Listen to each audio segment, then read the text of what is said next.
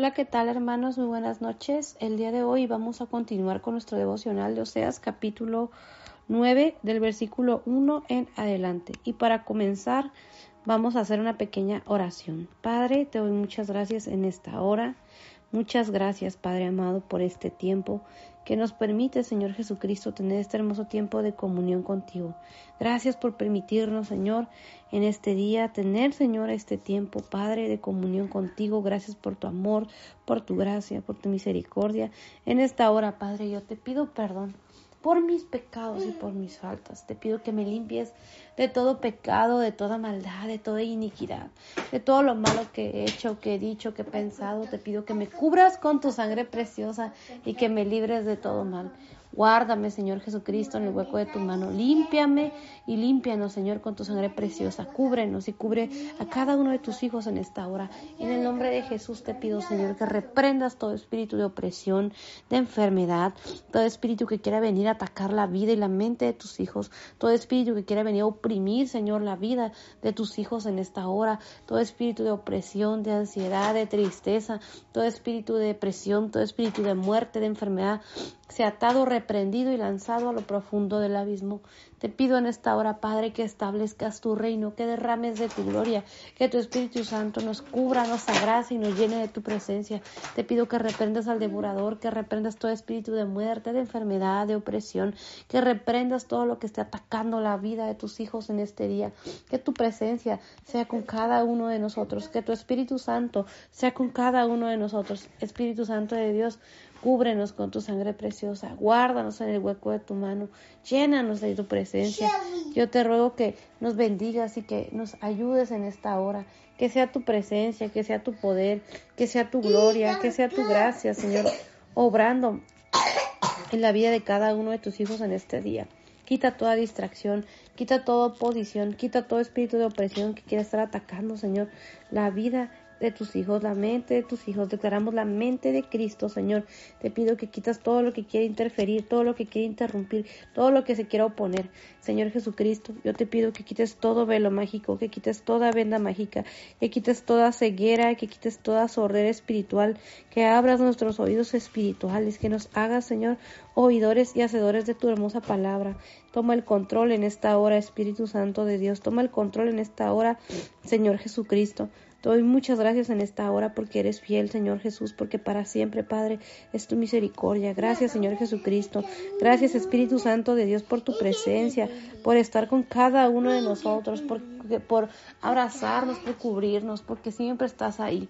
Yo te entrego este tiempo, te entrego este momento y te pido que eches fuera todo espíritu de opresión, de enfermedad, que reprendas al devorador, que reprendas todo espíritu de muerte, todo espíritu que quiera estar atacando la vida, Señor, de tus hijos, la mente de tus hijos. Hoy declaramos la mente de Cristo en esta hora.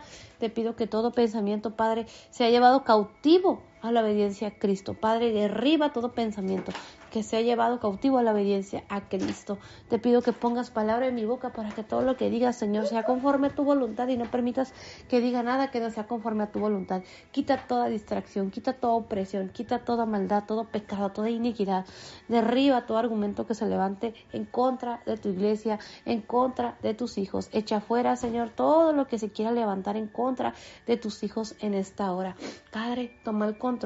Espíritu Santo de Dios, toma el control. Señor, Jesucristo, toma el control, abrázanos, llénanos de tu presencia, enséñanos y enséñame de tu hermosa palabra, derriba todo lo que se quiera levantar en contra de tus hijos, derriba todo argumento que se levante para condenar en el nombre de Jesús, atado, reprendido y lanzado a lo profundo del abismo. Te pido, Señor Jesucristo, que quites todo velo mágico, toda venda mágica, toda ceguera y toda sorrera espiritual. Toma el control en esta hora, echa fuera todo temor, pon palabra en mi boca, Padre, para que todo lo que diga se conforme a tu voluntad. Espíritu Santo de Dios, te doy muchas gracias. Te pido que, que me des sabiduría, que nos enseñes tu palabra, que nos des sabiduría, entendimiento, que pongas palabra en mi boca para que todo lo que diga sea conforme a tu voluntad. Y no permita, Señor, que diga nada que no sea conforme a tu voluntad. Padre, te doy la gloria, te doy la honra. Señor Jesucristo, te doy la gloria, te doy la honra. Espíritu Santo de Dios, te doy la gloria y te doy la honra. Y te pido en esta hora, Señor Jesucristo, que me enseñes como hija tuya a valorar tu sacrificio en la cruz. Quita de mi vida el pecado, la maldad, quita de mi vida todo pensamiento contrario que no proviene de ti, echa fuera todo lo que no proviene de ti. Quita de mi vida, Señor, el ser mal agradecida y pon un corazón agradecido, quita el menosprecio y pon un corazón agradecido que sepa apreciar, Señor Jesucristo, tu sacrificio en la cruz. Enséñanos y enséñame tu hermosa palabra. Glorifícate en esta hora, glorifícate en este día. Espíritu Santo de Dios, te doy muchas gracias y te ruego que tomes el control, que derrames de tu gloria, que derrames de tu presencia y que sea tu Espíritu Santo obrando, Señor, en esta hora. Padre, te adoramos. Espíritu Santo, te adoramos. Señor Jesucristo, te adoramos. Te damos gloria y honra en esta hora. Señor Jesús, gracias. Enséñame a valorar. Quita de mi vida el pecado, la iniquidad, el menosprecio. Y pon un corazón agradecido. Pon un corazón que sepa valorar, que sepa apreciar. Quita de mi vida el corazón mal agradecido y pon un corazón agradecido, un corazón nuevo, un espíritu nuevo, Señor, en este día. Padre, te doy la gloria y la honra. Espíritu Santo de Dios, te doy la gloria y la honra. Señor Jesucristo, te doy la gloria y la honra. En el nombre precioso de Cristo Jesús. Amén. Gloria a Dios por su palabra, hermanos. El día de hoy vamos a continuar con nuestro devocional de Oseas, capítulo 9, versículo 1. Y en la palabra del Señor se lee en el nombre del Padre, del Hijo y del Espíritu Santo.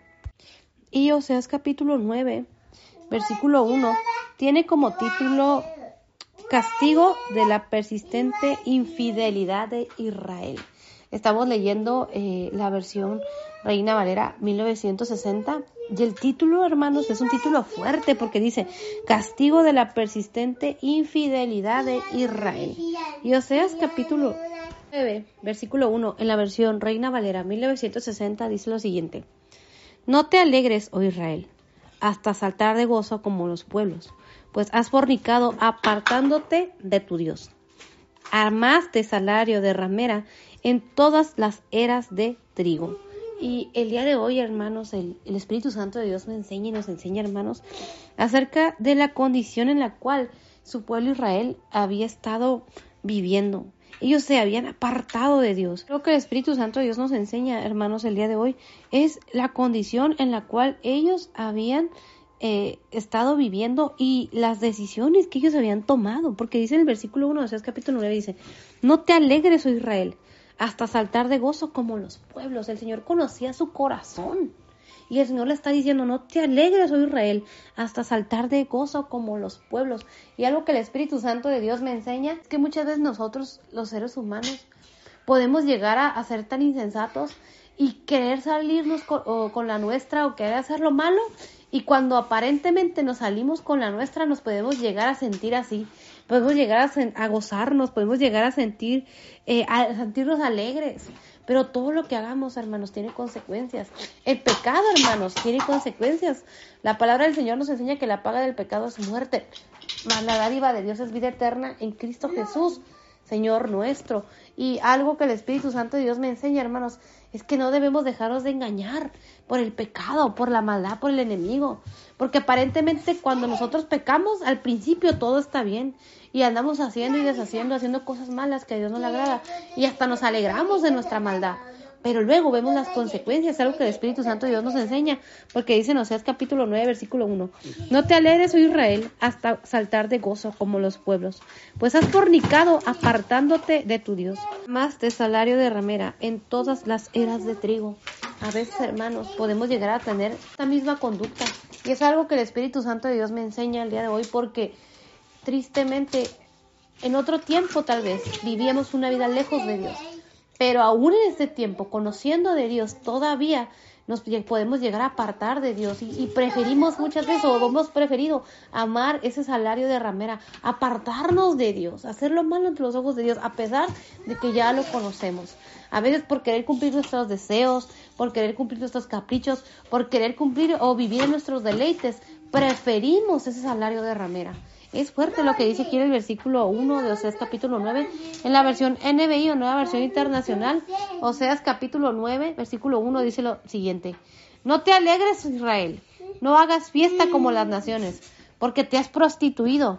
Le has sido infiel a tu Dios, prefieres la paga de prostituta que recibes en todos los trigales. Y el Señor le habla fuerte en este versículo 1 le está hablando fuerte. La versión NBI podemos ver la, la, traducción y lo traduce de una manera fuerte porque dice, le has sido infiel a tu Dios, prefieres la paga de prostituta que recibes en todos los trigales. El pecado, hermanos, nos aparta de Dios de tal manera que espiritualmente podemos llegar a tener una conducta que, que somos infieles a Dios nos estamos prostituyendo tras los ídolos. Y es una palabra fuerte porque a veces nosotros pensamos que porque no hacemos eh, o cometemos ese tipo de pecado en la carne, porque no tal vez nosotros eh, eh, no nos prostituimos o no fornicamos en la carne, pero ¿qué tal espiritualmente?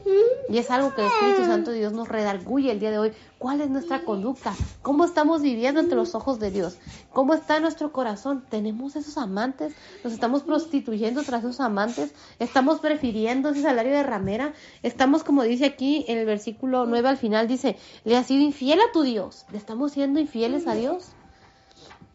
Que el Espíritu Santo de Dios nos redarguye, hermanos, porque en, alguna etapa de mi vida, hermanos, en algún momento de mi vida, a pesar de conocer la gracia y la misericordia de Dios, yo tomé malas decisiones y le fui infiel a Dios con mis acciones, con mis pensamientos, por querer hacer mi voluntad. Pero gloria a Dios porque Él ha tenido misericordia de mí y me ha limpiado y Él nos ha limpiado, nos ha salvado y que a pesar de nuestras infidelidades, Dios permanece fiel. Dios tiene misericordia de nosotros.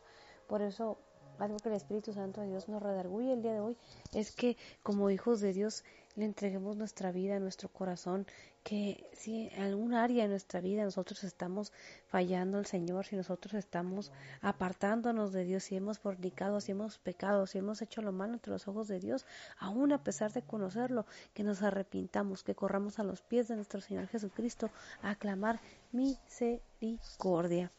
Y el día de ayer leíamos Oseas capítulo 8, versículo 14, que fue el último del capítulo 8, que dice lo siguiente, en la versión Reina Valera 1960.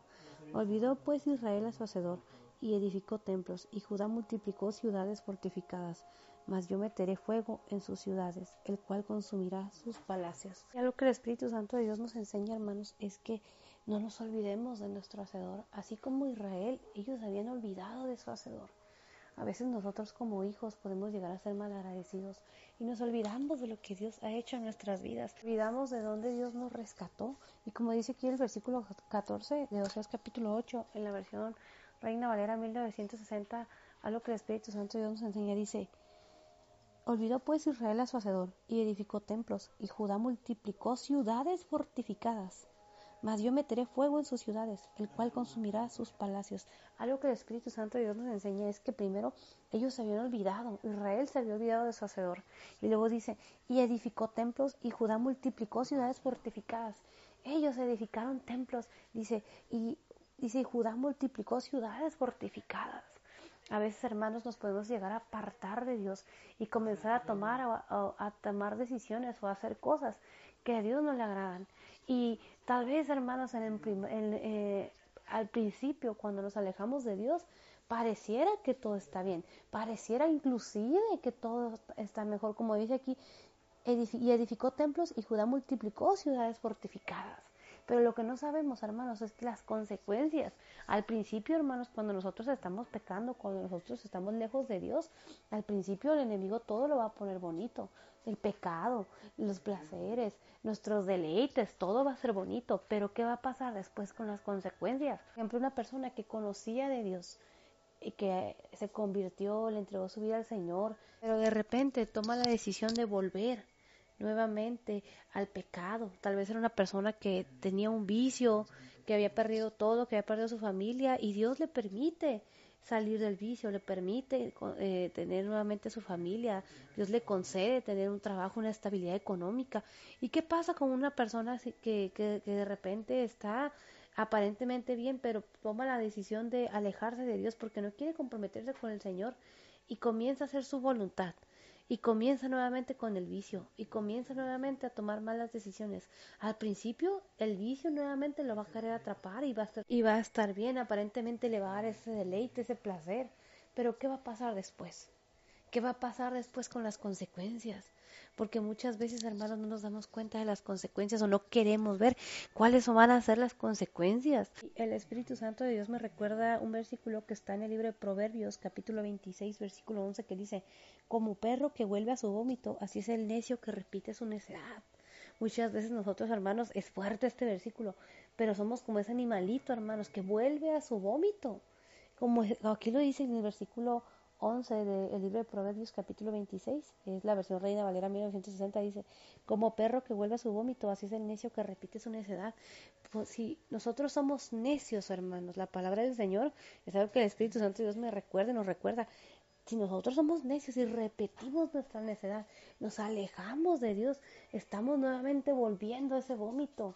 Así como el perrito que vuelve a su vómito, hermanos, muchas veces nosotros tenemos un comportamiento donde Dios nos rescató, donde Dios nos salvó y nos alejamos de Dios nuevamente y volvemos a nuestra necedad. Que el Espíritu Santo de Dios nos redarguye, hermanos, para arrepentirnos, para buscar nuevamente de Dios. O si en este momento el enemigo está trayendo a nuestra mente ideas o pensamientos de que volvamos atrás, de que volvamos a ese vicio, de que volvamos a esa relación. Inclusive, hermanos, hay, hay personas que Dios los ha rescatado, nos ha rescatado de una relación que, que no está dentro de su voluntad, tal vez una relación de violencia, de abuso, una relación donde eh, que no estaba dentro de la voluntad de Dios y que solamente estábamos sufriendo y que el Señor nos rescata de ahí, pero de repente vuelve nuevamente ese engaño del enemigo. El enemigo comienza a engañarnos, eh, de repente le abrimos puertas al enemigo y comenzamos a dejar entrar nuevamente esas ideas, esos pensamientos y cuando menos nos damos cuenta ya estamos nuevamente en esa relación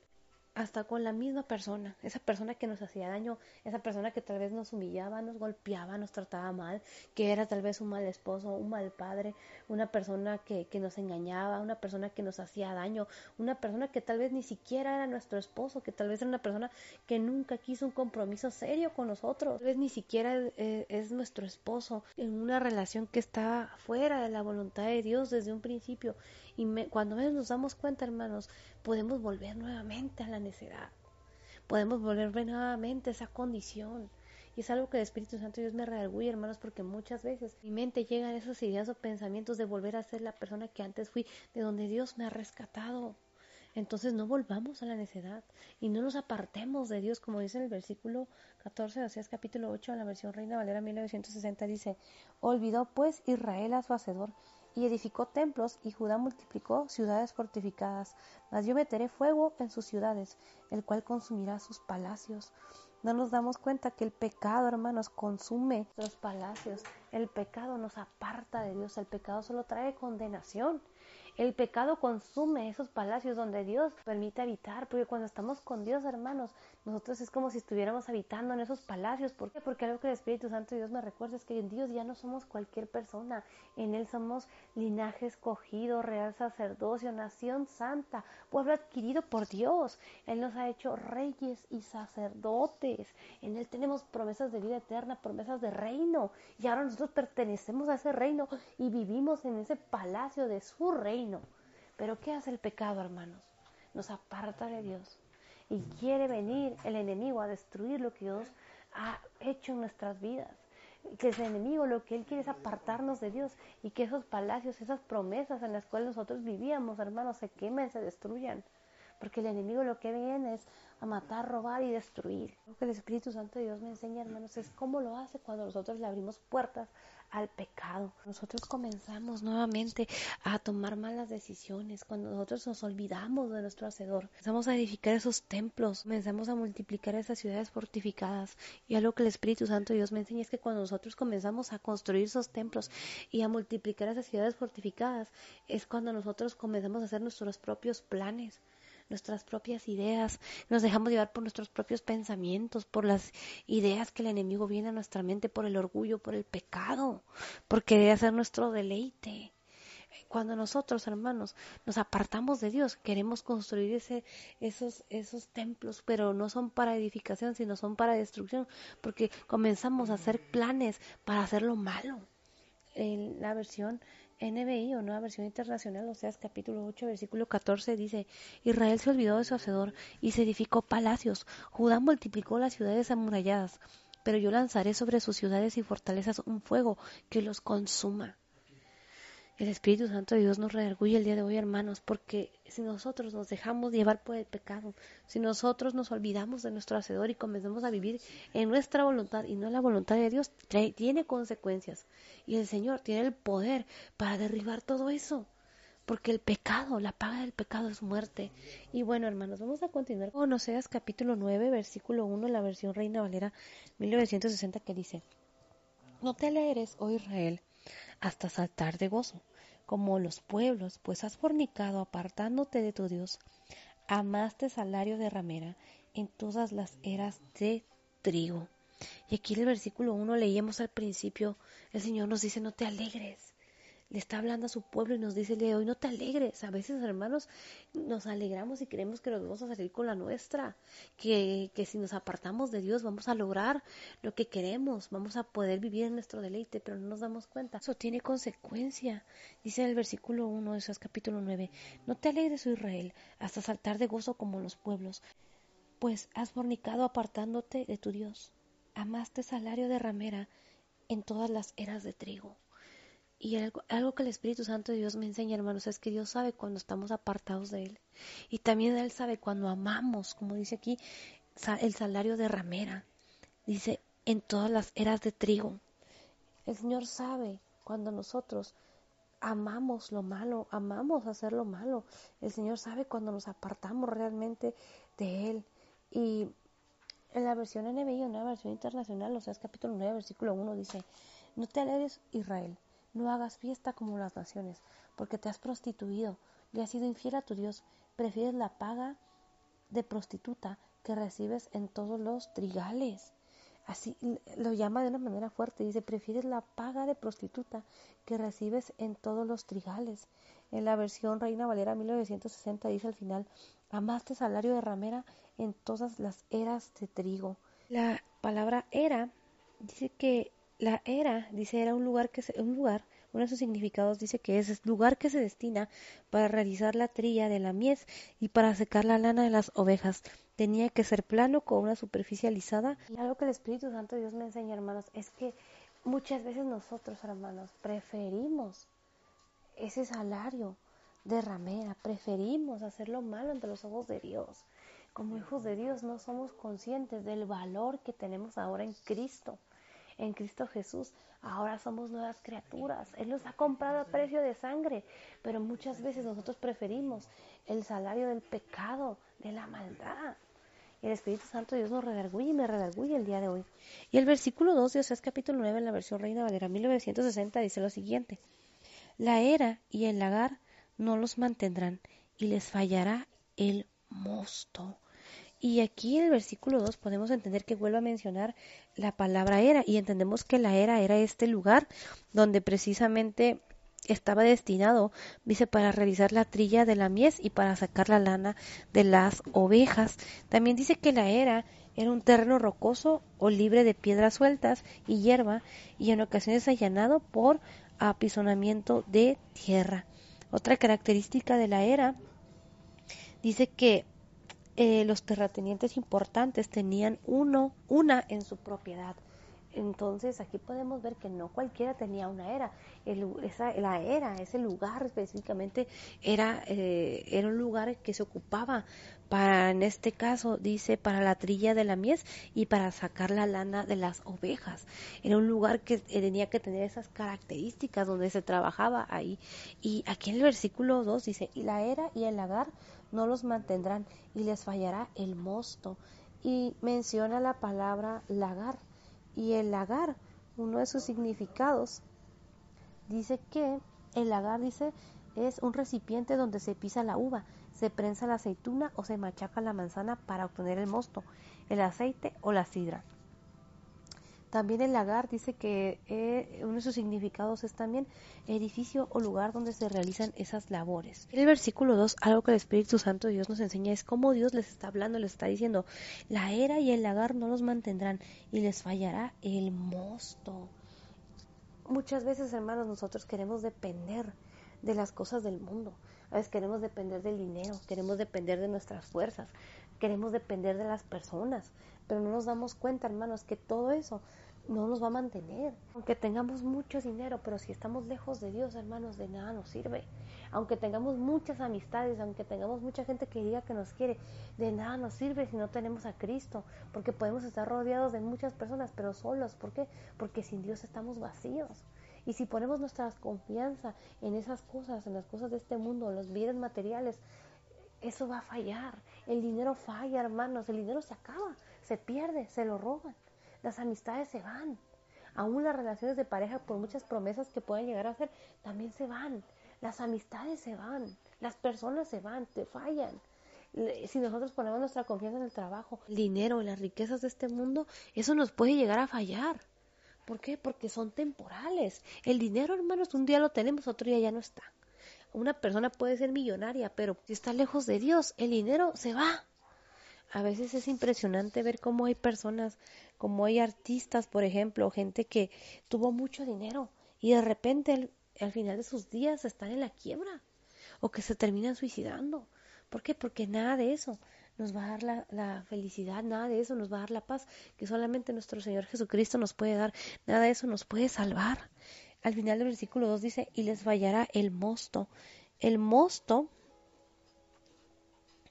eh, el mosto dice que su significado es, dice, jugo de uva suele tomarse como refresco o aperitivo. También el mosto dice que es el jugo exprimido de la uva destinado a la elaboración del vino. Y dice que en la, Biblia el mosto dice que la palabra mosto, que se designa al zumo de uva sin fermentar, viene del latín mostun. Dice mosto, zumo de uva sin fermentar o muy poco fermentado que creaba un vino muy dulzón. Entonces, hermanos, si ponemos nuestra confianza en el dinero, en las personas, aún en los vicios, porque el, el mosto, algo que el Espíritu Santo de Dios me, enseña, es que uno de los significados del mosto es que es ese, es ese jugo de uva que se utilizaba para el vino. Entonces, si nosotros ponemos nuestra confianza en el vicio, en, el, en este caso, en aquellos tiempos, pues era el vino. Y, y lo que eh, usaban en ese, esa época eh, las personas. Pero imaginémonos, hermanos, en estos tiempos, si nosotros ponemos nuestra confianza en el vino, en el alcohol, en la droga, en la pornografía, en las relaciones eh, fuera del matrimonio, en la fornicación, en la idolatría, la hechicería, en todas esas cosas que no edifican. Eso va a fallar, hermanos, porque nada nos puede salvar.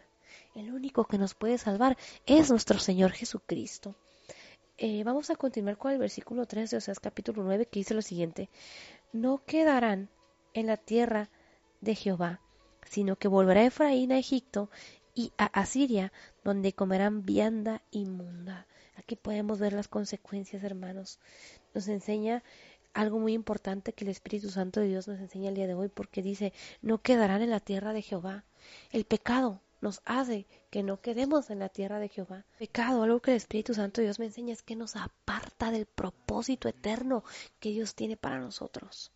De esa tierra de Jehová, de esa tierra prometida que el Señor le está hablando a su pueblo y le está diciendo al pueblo de Israel, dice, versículo 13, es capítulo 9 la versión Reina Valera 1960, dice, no quedarán en la tierra de Jehová, sino que volverá Efraín a Egipto y a Asiria, volverán a Egipto de donde Dios los había rescatado y a Asiria, dice aquí, a este lugar llamado Asiria, dice, donde comerán vianda inmunda, donde ellos iban a comer vianda inmunda.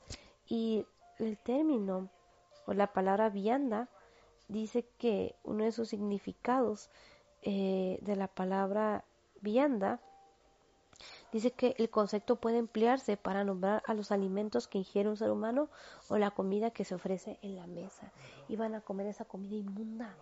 ¿Por qué? Porque ellos como hijos de Dios no podían comer cualquier cosa, ellos tenían la ley, podían comer cualquier alimento. Y al ellos apartarse de Jehová nuestro Dios, iban a vivir las consecuencias y una de esas consecuencias iba a ser que ellos iban a volver a Egipto y a Asiria, dice aquí. Y dice al final del versículo 3, donde comerán vianda inmunda. Ellos iban a comer esa vianda inmunda. Y una de las características de la nación de Israel, en este caso de los judíos de la nación de Israel, es que ellos no pueden comer cualquier cosa, ellos tenían que comer lo que la ley dice que tienen que comer, no pueden comer cualquier comida. Y eso nos enseña, hermanos, como hijos de Dios, que como hijos de Dios somos apartados por Dios. Ahora nuestra conducta, nuestra manera de vivir ya no es como antes era. Ya el Señor nos ha rescatado de esa manera inmunda de vivir. Pero el pecado hace que retrocedamos nuevamente. Que el Espíritu Santo de Dios nos redarguya, hermanos. El día de hoy lo vamos a dejar hasta aquí. Meramente Dios, mañana continuamos con el versículo 4 y también estaremos leyendo la versión NBI que nos faltó terminar de leer el día de hoy también. Y antes de terminar, si no has entregado tu vida a nuestro Señor Jesucristo, dile en oración, Señor Jesús, yo te recibo hoy como Señor, único y suficiente Salvador, perdona mis pecados, escribe mi nombre en el libro de la vida, hazme hoy una nueva criatura. Yo creo que moriste en la cruz por mis pecados y creo que resucitaste al tercer día. Cámbiame, transfórmame, hazme hoy una nueva criatura. Hoy te confieso, Señor Jesucristo, como Señor único y suficiente Salvador de mi vida. Te pido perdón por, te pido perdón por mis pecados y faltas en esta hora yo creo que moriste en la cruz por mis pecados y que resucitaste al tercer día. Hazme hoy una nueva criatura. En el nombre precioso de Cristo Jesús. Amén.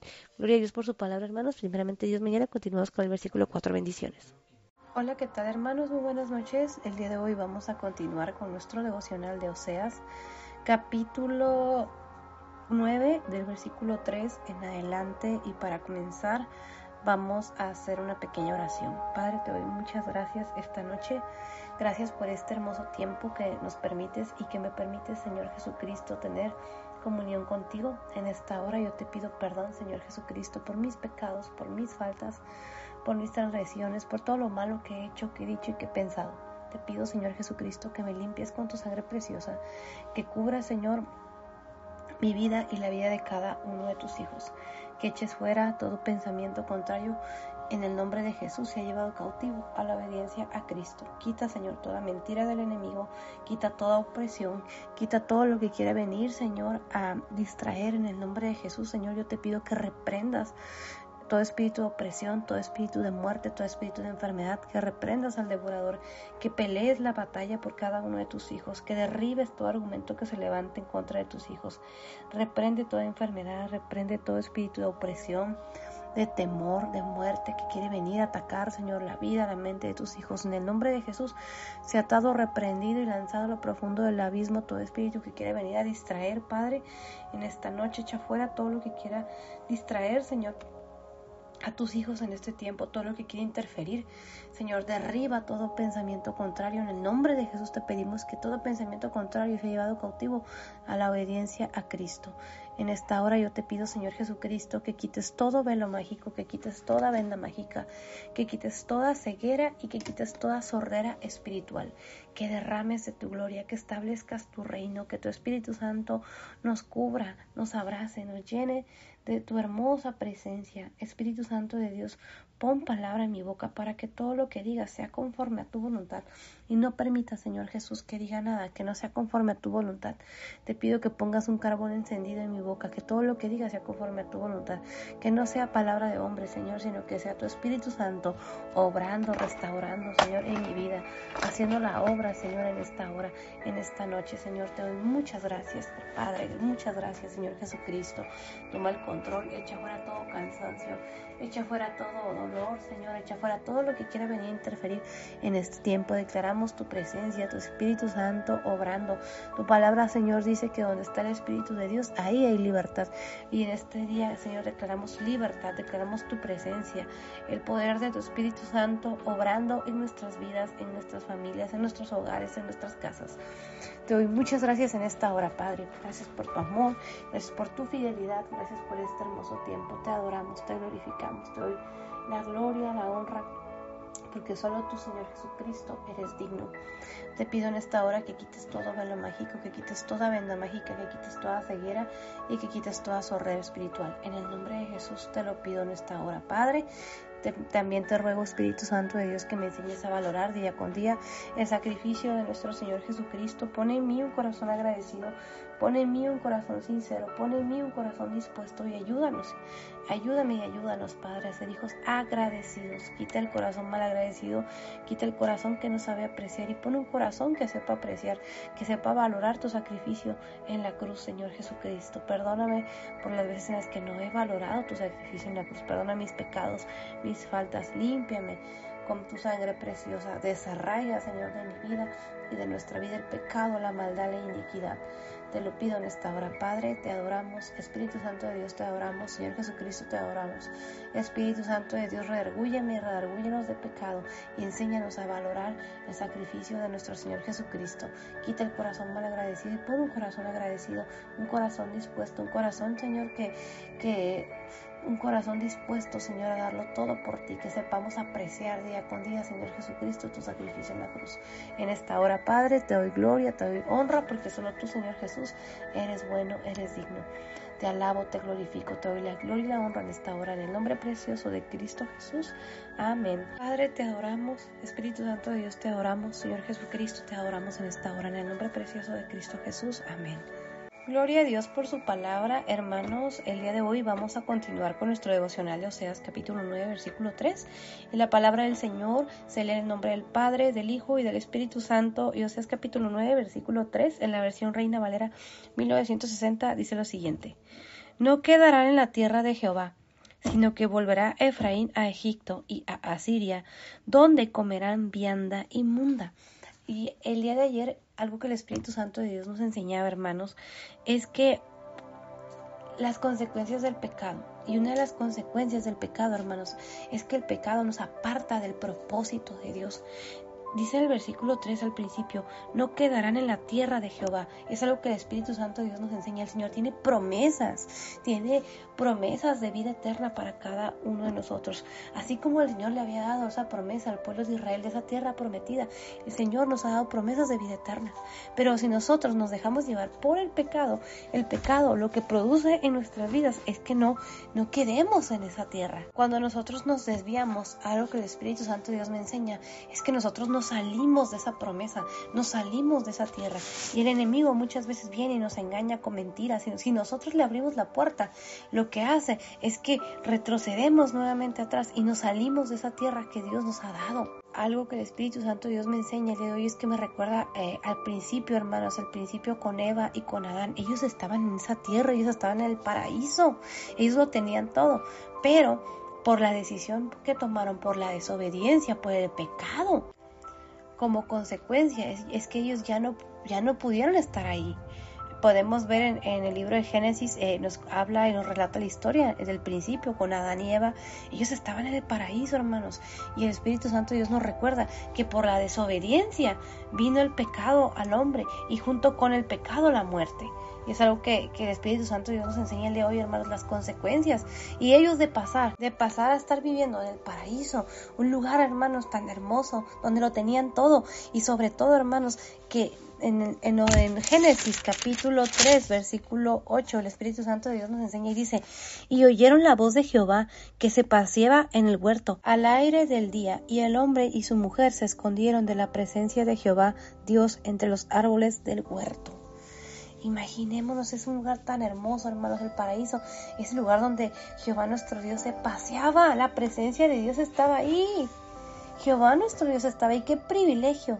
Pero el pecado, hermanos, nos aleja, nos aparta del propósito eterno que Dios tiene para nuestras vidas, de esa tierra prometida que Dios nos ha dado cada uno de nosotros, de ese lugar que Dios tiene para cada uno de nosotros, de esas bendiciones que Dios tiene a cada uno de nosotros. Es algo que el Espíritu Santo Dios me enseña y nos enseña el día de hoy. En Génesis capítulo 3, versículo 24, en la versión Reina Valera 1960, que es la versión que leímos también en el versículo anterior de Génesis capítulo 3, versículo 8. Dice lo siguiente en Génesis capítulo 3, pero ahora versículo 24 dice, echó pues fuera al hombre y puso al oriente del huerto de Edén querubines, una espada encendida que se revolvía por todos lados para guardar el camino del árbol de la vida. Y aquí podemos, eh, podemos ver cómo el Espíritu Santo de Dios nos enseña, hermanos, lo que las consecuencias de la desobediencia. Y en estos tiempos también nosotros por la desobediencia vemos las consecuencias. Adán y Eva fueron echados del paraíso. ¿Por qué? Por la desobediencia. Y algo que el Espíritu Santo Dios me enseña el día de hoy, hermanos, y que nos enseña cada uno de nosotros es las consecuencias del pecado. Nos aparta del propósito, nos aleja del propósito que Dios tiene para cada uno de nosotros. No nos permite, eh, como dice aquí en el versículo 3 de Oseas capítulo 9, en la versión Reina Valera 1960, dice, no quedarán en la tierra de Jehová, sino que volverá Efraín a Egipto y a Asiria, donde comerán vianda inmunda. Ellos no iban a quedar, el pueblo de Israel, en la tierra de Jehová. Y algo que el Espíritu Santo de Dios nos, nos enseña y me enseña es que ellos no iban a quedarse, no iban a quedar, dice aquí en el versículo 3, dice, no quedarán en la tierra de Jehová sino que volverá Efraín a Egipto y a Asiria, donde comerán vianda inmunda. Y van a volver. En este caso, el Espíritu Santo de Dios nos enseña que Efraín iba a volver a Egipto, dice, y a Asiria, a estos dos lugares. Y luego dice al final del versículo 3, donde comerán vianda inmunda. Ellos iban a volver, Efraín iba a volver a Egipto, de donde Dios lo había rescatado, y también iba a, a volver a este lugar llamado a Asiria. Y luego dice al final, donde comerán vianda inmunda. Iban a comer esa vianda. Ayer veíamos, el, leíamos, perdón, eh, el significado de la palabra vianda y podíamos ver cómo el Espíritu Santo Dios nos enseñaba que el término vianda significa comida, esa comida inmunda. Y recordemos que la nación de Israel, eh, la nación de Israel tiene la ley y ellos no podían comer cualquier cosa. Aún en estos tiempos, eh, los, eh, la nación de Israel o quienes son en este caso eh, que pertenecen a la nación de Israel o específicamente que pertenecen a, la tribu de Judá, que son descendientes de la tribu de Judá, que son los judíos, ellos no pueden comer cualquier cosa.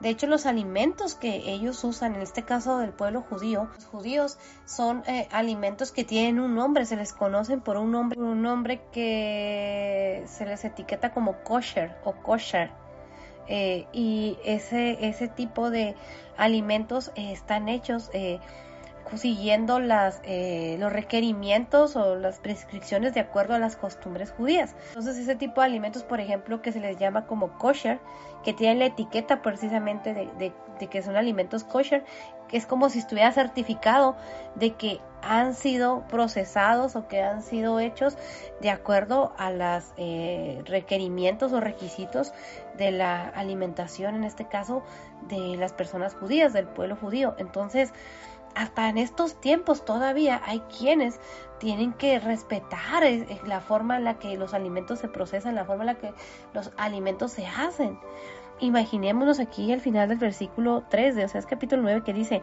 donde comerán vianda inmunda. Entonces, aquí podemos ver cómo era su condición en la cual ellos iban a estar viviendo. El Espíritu Santo Dios nos enseña, dice al final del versículo 3 de Oseas capítulo 9 en la versión Reina Valera 1960 dice, ¿dónde comerán vianda inmunda? Lo que iban a comer iba a ser inmundo. Entonces aquí podemos ver, hermanos, lo que causa el pecado. A veces esas cosas de las que muchas veces ahorita nos cuidamos, la condición en la que una persona puede llegar a terminar o puede llegar a estar viviendo. Hay muchas personas, hermanos. ¿Cuántos de nosotros no nos ha tocado ver personas que tal vez eran muy delicadas para su forma de vestir, muy delicados para la forma de lo que comían, muy cuidadosos en su aspecto, muy cuidadosos en, muchas áreas, en su trabajo, en lo que hacían? Personas muy exigentes o personas muy delicadas eh, o, muy, muy exigentes para comer, para vestirse, para las cosas, para la limpieza. Pero el pecado puede llegar a transformar a una persona que esa persona que tal vez antes veíamos y decíamos, ay, esa persona es una persona muy limpia, muy ordenada, pero si esa persona le abre la puerta al pecado, le abre la puerta a un vicio, podemos ver cómo la condición de la persona puede terminar esa persona siendo completamente diferente, una persona completamente que no le importe lo que come, no le importe eh, eh, la limpieza, no le importe nada. O inclusive, hermanos, ¿cuántos de nosotros no, nos ha tocado ver cómo el enemigo oprime a las personas a través de la depresión? Personas que a, lo mejor nosotros lo conocíamos como personas muy, pues, muy trabajadoras, muy fuertes, muy, este, que, nosotros podemos eh, ver o visualizar como personas que son fuertes o estables y de repente podemos ver que puede llegar la depresión a su vida. Eh, eh, la depresión, hermanos, es, algo espiritual también y puede llegar a, cambiar una vida radicalmente que esa persona que nosotros veíamos fuerte, estable, con determinación o una persona que inclusive que puede estar yendo a la iglesia, una persona que, que puede estar sirviendo al Señor, pero de pronto comienza a, pasar por eh, momentos de depresión, por ansiedad, y podemos ver cómo esa persona que tal vez nosotros eh, decimos, mira, esa persona sirve a Dios, es una persona muy activa, es una persona que, que ama a Dios, que busca de Dios, de repente podemos ver que comienza a estar en una condición muy difícil, que se refleja en todo lo que hacemos, hermanos, porque es algo que el Espíritu Santo Dios me, enseña, hermanos. ¿Cuántos de nosotros no hemos pasado por momentos difíciles de, ansiedad, de depresión? Porque a veces pensamos, ay, eso no, no pasa en la iglesia, no pasa eh, en los cristianos. Y el enemigo está como león rugiente, hermanos. Y el enemigo viene y oprime la mente de tal manera que si nosotros le abrimos una rentijita, él comienza a meter pensamientos de depresión, pensamientos de suicidio, pensamientos de ansiedad. Y si nosotros de alguna manera le abrimos una rentijita, él comienza a meter esas ideas y cuando menos nos damos cuenta, tal vez lo que nosotros éramos ya es muy diferente a lo que ahora somos. A mí me ha pasado, he pasado por momentos o crisis donde ni yo ni siquiera me conozco mi forma de actuar, mi forma de hablar. de repente puedo llegar a sentirme desmotivada, de repente puedo llegar a sentir que lo que estoy haciendo no vale la pena, de repente me llegan pensamientos de querer dejarlo todo, dejar de hacer cosas, de querer huir. ¿Cuántos de nosotros no, no batallamos con esos pensamientos? ¿Por qué? Porque el enemigo está bombardeando nuestra mente. Y si nosotros le abrimos la puerta, llega entonces el, la depresión, llega eh, esa, esa puerta de ansiedad, esa puerta de depresión, esa puerta de desánimo, esa puerta de falta de fe. Pero gloria a Dios, hermanos, porque todos los procesos en Dios tienen un propósito y para Dios nada es imposible. Él puede sanar un corazón roto, Él puede sanar un corazón angustiado, Él puede sanar el corazón deprimido, Él puede sanar el corazón de que tal vez esté pasando por ansiedad. Para Dios no hay nada imposible. Él puede renovar las fuerzas del que está cansado y tiene el poder para aumentar nuestra fe. Él puede reedificar las ruinas antiguas. Tal vez si sentimos que en este momento nuestra vida ha sido arruinada por el pecado, por una mala decisión, el Señor tiene el poder de reedificar ruinas antiguas. Todo proceso que vivimos, hermanos, tiene un propósito en nuestras vidas. A veces decimos, ay, es que es el enemigo, pero muchas veces Dios permite que pasemos todos los procesos porque Él quiere enseñarnos algo. Él quiere que de la situación en la que estemos viviendo vamos a salir mejor y más fuertes. Si tal vez ahorita estás pasando por un momento de depresión y sientes que no puedes más, sientes que no vale la pena seguir, y sientes deseos de abandonar todo, de dejarlo todo, pero el Señor el día de hoy nos dice, todo lo puedes en Cristo que te fortalece, todo lo puedo en Cristo que me fortalece. El Señor tiene el poder para restaurar, para reedificar. El Señor tiene el poder para hacer cosas nuevas. En Cristo Jesús somos hechas nuevas criaturas, no importa la condición en la cual te encuentres y tal vez sientas que todo está perdido, que no hay solución. Él hace todas las cosas nuevas para Dios. No hay imposibles. En Cristo Jesús tenemos esperanza.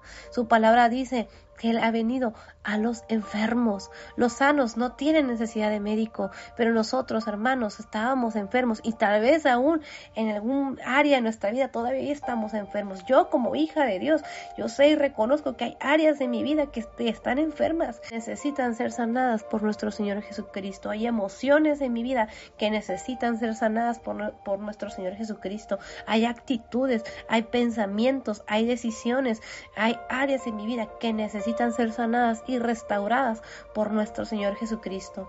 El decir que somos cristianos no significa que ya no tenemos problemas, que ya no, que ya estamos completamente sanos, porque sí el Señor nos sana, pero de repente vienen otras situaciones, vienen eh, eh, batallas, vienen procesos que el Señor permite que pasemos. Y es ahí donde viene nuestro Señor Jesucristo y nos sana y nos limpia. Hay situaciones que tenemos guardadas desde la niñez, que viene nuestro Señor Jesucristo y la sana. Hay situaciones, hermanos, que que el Espíritu Santo me ha enseñado que son áreas desde mi niñez, desde mi adolescencia, que me han estado afectando y han estado guardadas en mi subconsciente. Pero el Espíritu Santo de Dios viene y saca y nos rescata y escarba lo más profundo de nuestro corazón. Esas áreas que necesitan ser sanadas y limpiadas por Él por nuestro Señor Jesucristo, por nuestro Padre Celestial, por el Espíritu Santo de Dios. El día de ayer leíamos también Oseas capítulo 9, versículo 2 en la versión Reina Valera 1960 que dice lo siguiente. La era y el lagar no los mantendrán, y les fallará el mosto. No pongamos nuestra confianza en las riquezas de este mundo, no pongamos nuestras confianzas en las cosas materiales, porque eso va a fallar. No pongamos nuestra confianza en el vicio, no pongamos nuestra confianza en eh, en nuestro trabajo, en todas las cosas de este mundo, hermanos, porque eso nos va a fallar. Los vicios van a fallar, las amistades van a fallar, las personas van a fallar, el dinero va a fallar, pero lo único que no falla es nuestro Señor Jesucristo, es nuestro Padre Celestial, es el Espíritu Santo de Dios. Y vamos a ver Oseas capítulo 9, versículo 2 en la versión NBI o nueva versión internacional que dice lo siguiente. Ni el trigo ni las uvas podrán alimentarlos. El vino nuevo no tendrá el gusto que esperaban en el versículo 3 de Oseas capítulo 9 en la versión NBI dice lo siguiente, no habitarán en la tierra del Señor, Efraín regresará a Egipto y comerá inmundicias en Asiria. Vemos las consecuencias, hermanos. Vamos a continuar con el versículo 4 de Oseas capítulo 9 en la versión Reina Valera 1960 que dice lo siguiente, no harán libaciones a Jehová, ni sus sacrificios les serán gratos, como pan de enlutados les serán a ellos.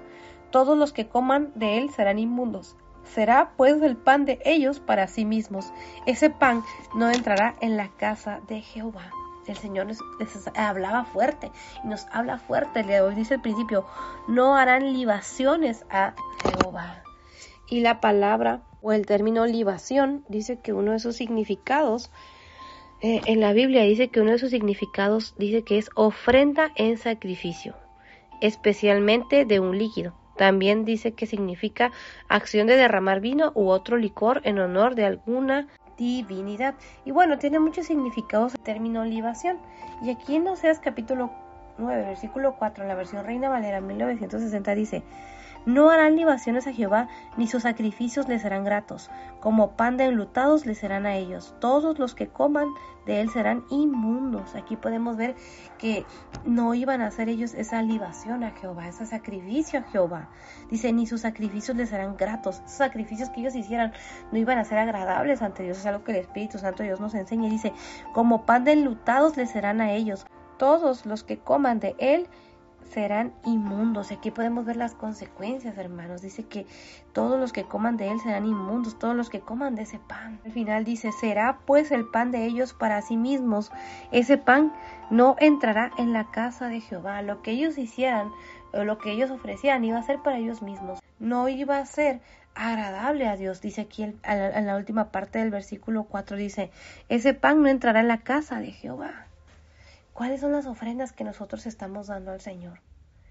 Y que el Espíritu Santo Dios nos, redarguya, hermanos, para que esa ofrenda que le demos al Señor sea agradable a Jehová nuestro Dios. Esa ofrenda, ese pan, esa ofrenda, lo que representa ese pan, esa ofrenda que demos a Dios, no sea para sí mismo, sino que sea para agradar a Dios. Porque algo que el Espíritu Santo Dios me recuerda es que a veces hacemos las cosas por querer agradarnos a nosotros mismos. A veces nos metemos en un ministerio para que la gente nos reconozca, para que la gente nos aplauda, para que las personas digan eh, que estamos sirviendo a Dios y para obtener solamente el reconocimiento. No porque queremos agradar a Dios. Todo lo que hagamos, hermanos, así sea mucho o poco que nosotros creamos, el Señor lo ve, pero Él ve nuestro corazón. Y Él sabe si nosotros estamos ofreciéndole esa ofrenda para querer agradarlo a Él, a sí mismos, como dice el versículo 4 al final, en la versión Reina Valera 1960, o sea, es capítulo 9, versículo 4 al final dice, será pues el pan de ellos para sí mismos, ese pan no entrará en la casa de Jehová. Esa ofrenda, si nosotros le ofrecemos al Señor algo que es para sí mismos, que no es para agradarlo a Él, no va a entrar en la casa de Jehová. Hay que tener mucho cuidado con lo que le estamos ofreciendo al Señor. ¿Por qué estamos haciendo las cosas? ¿Qué es lo que nos motiva? ¿Agradar a Dios o agradarnos a nosotros mismos? O buscar el reconocimiento, o buscar que las personas digan, ay, mira qué bonito, ay, mira cómo lo hace, en lugar de que nosotros busquemos agradar a Dios. Muchas veces nos preocupamos por agradar a la gente, cuando nuestra meta principal debe ser agradar a Jehová nuestro Dios. En la versión NBI o nueva versión internacional, o sea, capítulo 9, versículo 4 dice, no le ofrecerán al Señor más libaciones de vino ni les harán gratos sus sacrificios. Se les volverá pan de lágrimas. Quienes lo coman quedarán impuros. Tal vez les sirva para matar el hambre, pero no tendrá cabida en la casa del Señor. ¡Wow! En la última parte dice, en la versión NBI de Oseas capítulo 9, versículo 4 dice, tal vez le sirva para matar el hambre, pero no tendrá cabida en la casa del Señor. Lo que el Espíritu Santo Dios me recuerda, hermanos, es que muchas veces podemos llegar a cometer el error de hacer las cosas para saciar el hambre. Para, como dice la versión Reina Valera 1960, dice, será pues el pan de ellos para sí mismos. Por querer nosotros saciar nuestra necesidad, tal vez de aceptación, y buscamos agradar a las personas antes que agradar a Dios. Hay que tener mucho cuidado, porque nuestro principal motivo debe ser agradar a Dios, porque como dice el versículo 4, eh, la versión NBI, o sea, es capítulo 9, versículo 4, la versión NBI dice, al final, pero no tendrá cabida en la casa del Señor. O en la versión Reina Valera 1960 dice en la última parte, ese pan no entrará en la casa de Jehová. Hay que tener mucho cuidado con la ofrenda que le estamos dando a Dios. La ofrenda que le estamos dando al Señor es para agradarlo a Él. Está entrando en la casa de Jehová si le estamos dando al Señor una ofrenda sincera para agradarlo a Él, o solamente es ese pan para matar el hambre, ese pan para sí mismos. Wow, es, fuerte lo que nos dice el día de hoy el Espíritu Santo de Dios, pero nos está enseñando, hermanos, acerca de la ofrenda que nosotros le estamos dando al Señor. El versículo 5 de Oseas capítulo 9, en la versión Reina Valera 1960, dice lo siguiente: ¿Qué haréis en el día de la solemnidad? Y en el día de la fiesta de Jehová? Les hace esta pregunta, ¿qué haréis en el día de la solemnidad y en el día de la fiesta de Jehová? En la versión NBI o la versión internacional, o sea, es capítulo 9, versículo 5 dice, ¿qué harán ustedes en los días de fiesta o en las peregrinaciones en honor del Señor? ¿Qué harán? En el versículo 6 continúa, vamos a leer la versión Reina Valera 1960, o sea, es capítulo 9, versículo 6 dice, porque he aquí, se fueron ellos a causa de la destrucción. Egipto los recogerá, Memphis los enterrará. La ortiga conquistará lo deseable, de su plata y espino crecerá en sus moradas. Aquí podemos ver, hermanos, que el Espíritu Santo Dios nos enseña en el versículo 5, les hace esta pregunta, la versión Reina Valera 1960 dice, no sé, es capítulo 9, versículo 5 dice, ¿qué haréis en el día de la solemnidad y en el día de la fiesta de Jehová? ¿Qué haréis? Lo que el Espíritu Santo Dios me enseña el día de hoy es que el Señor les pregunta, ¿qué, qué haréis? ¿Qué haréis? Y, como dice en el versículo 6 eh, de Oseas capítulo 9 en la versión Reina Valera 1960 dice, porque he aquí se fueron ellos a causa de la destrucción. Estaban pasando ellos por, por un momento difícil, habían sido destruidos, se habían ido. ¿Qué iban a celebrar? ¿Qué iban a hacer el día de la fiesta de Jehová? Si ellos se habían ido a causa de la destrucción, si habían sido destruidos, es algo que el Espíritu Santo Dios me enseña. ¿Qué haréis? ¡Wow! Es algo que el Espíritu Santo Dios nos habla, hermanos, y nos habla fuerte.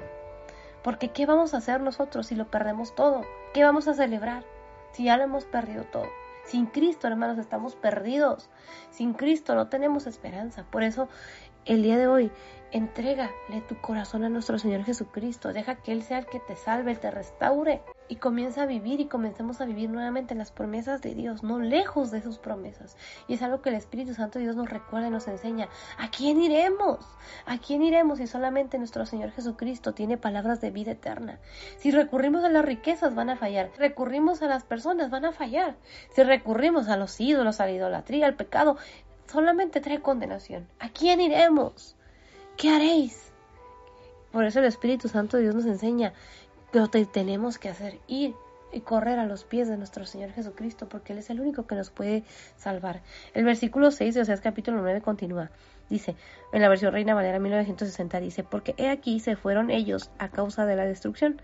Egipto los recogerá, Memphis los enterrará, la ortiga conquistará lo deseable de su plata y espino crecerá en sus moradas las consecuencias, hermanos.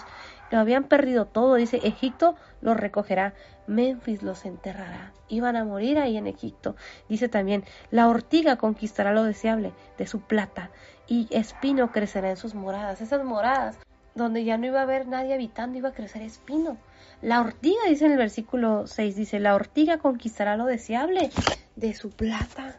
La palabra ortiga dice que es una planta herbácea, silvestre de tallos y hojas armados de pelos huecos en forma de pequeñas agujas y llenos de un líquido urticante, hojas de forma ovalada y borde cerrado, flores verdosas agrupadas en racimos colgantes y fruto seco y comprimido.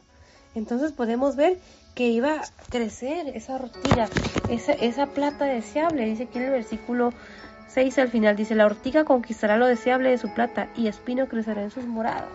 ¿Por qué? Porque iba a estar abandonado. ¿De qué sirve, hermanos, lo deseable de la plata? ¿De qué sirve la casa, los bienes materiales, cuando uno no está ahí? una casa abandonada, ¿qué, ¿qué pasa? Comienzan a crecer plantitas, comienza nuevamente la naturaleza a meterse dentro de esa casa. ¿Cuántos de nosotros no hemos visto las casas que están abandonadas muchos años? Comienza a crecer las plantitas sobre esa casa y se llenan de esas plantitas. ¿Por qué? Porque está deshabitada. ¿Quién va a limpiar esa casa? ¿Quién la va a cuidar si está deshabitada? ¿Qué haréis?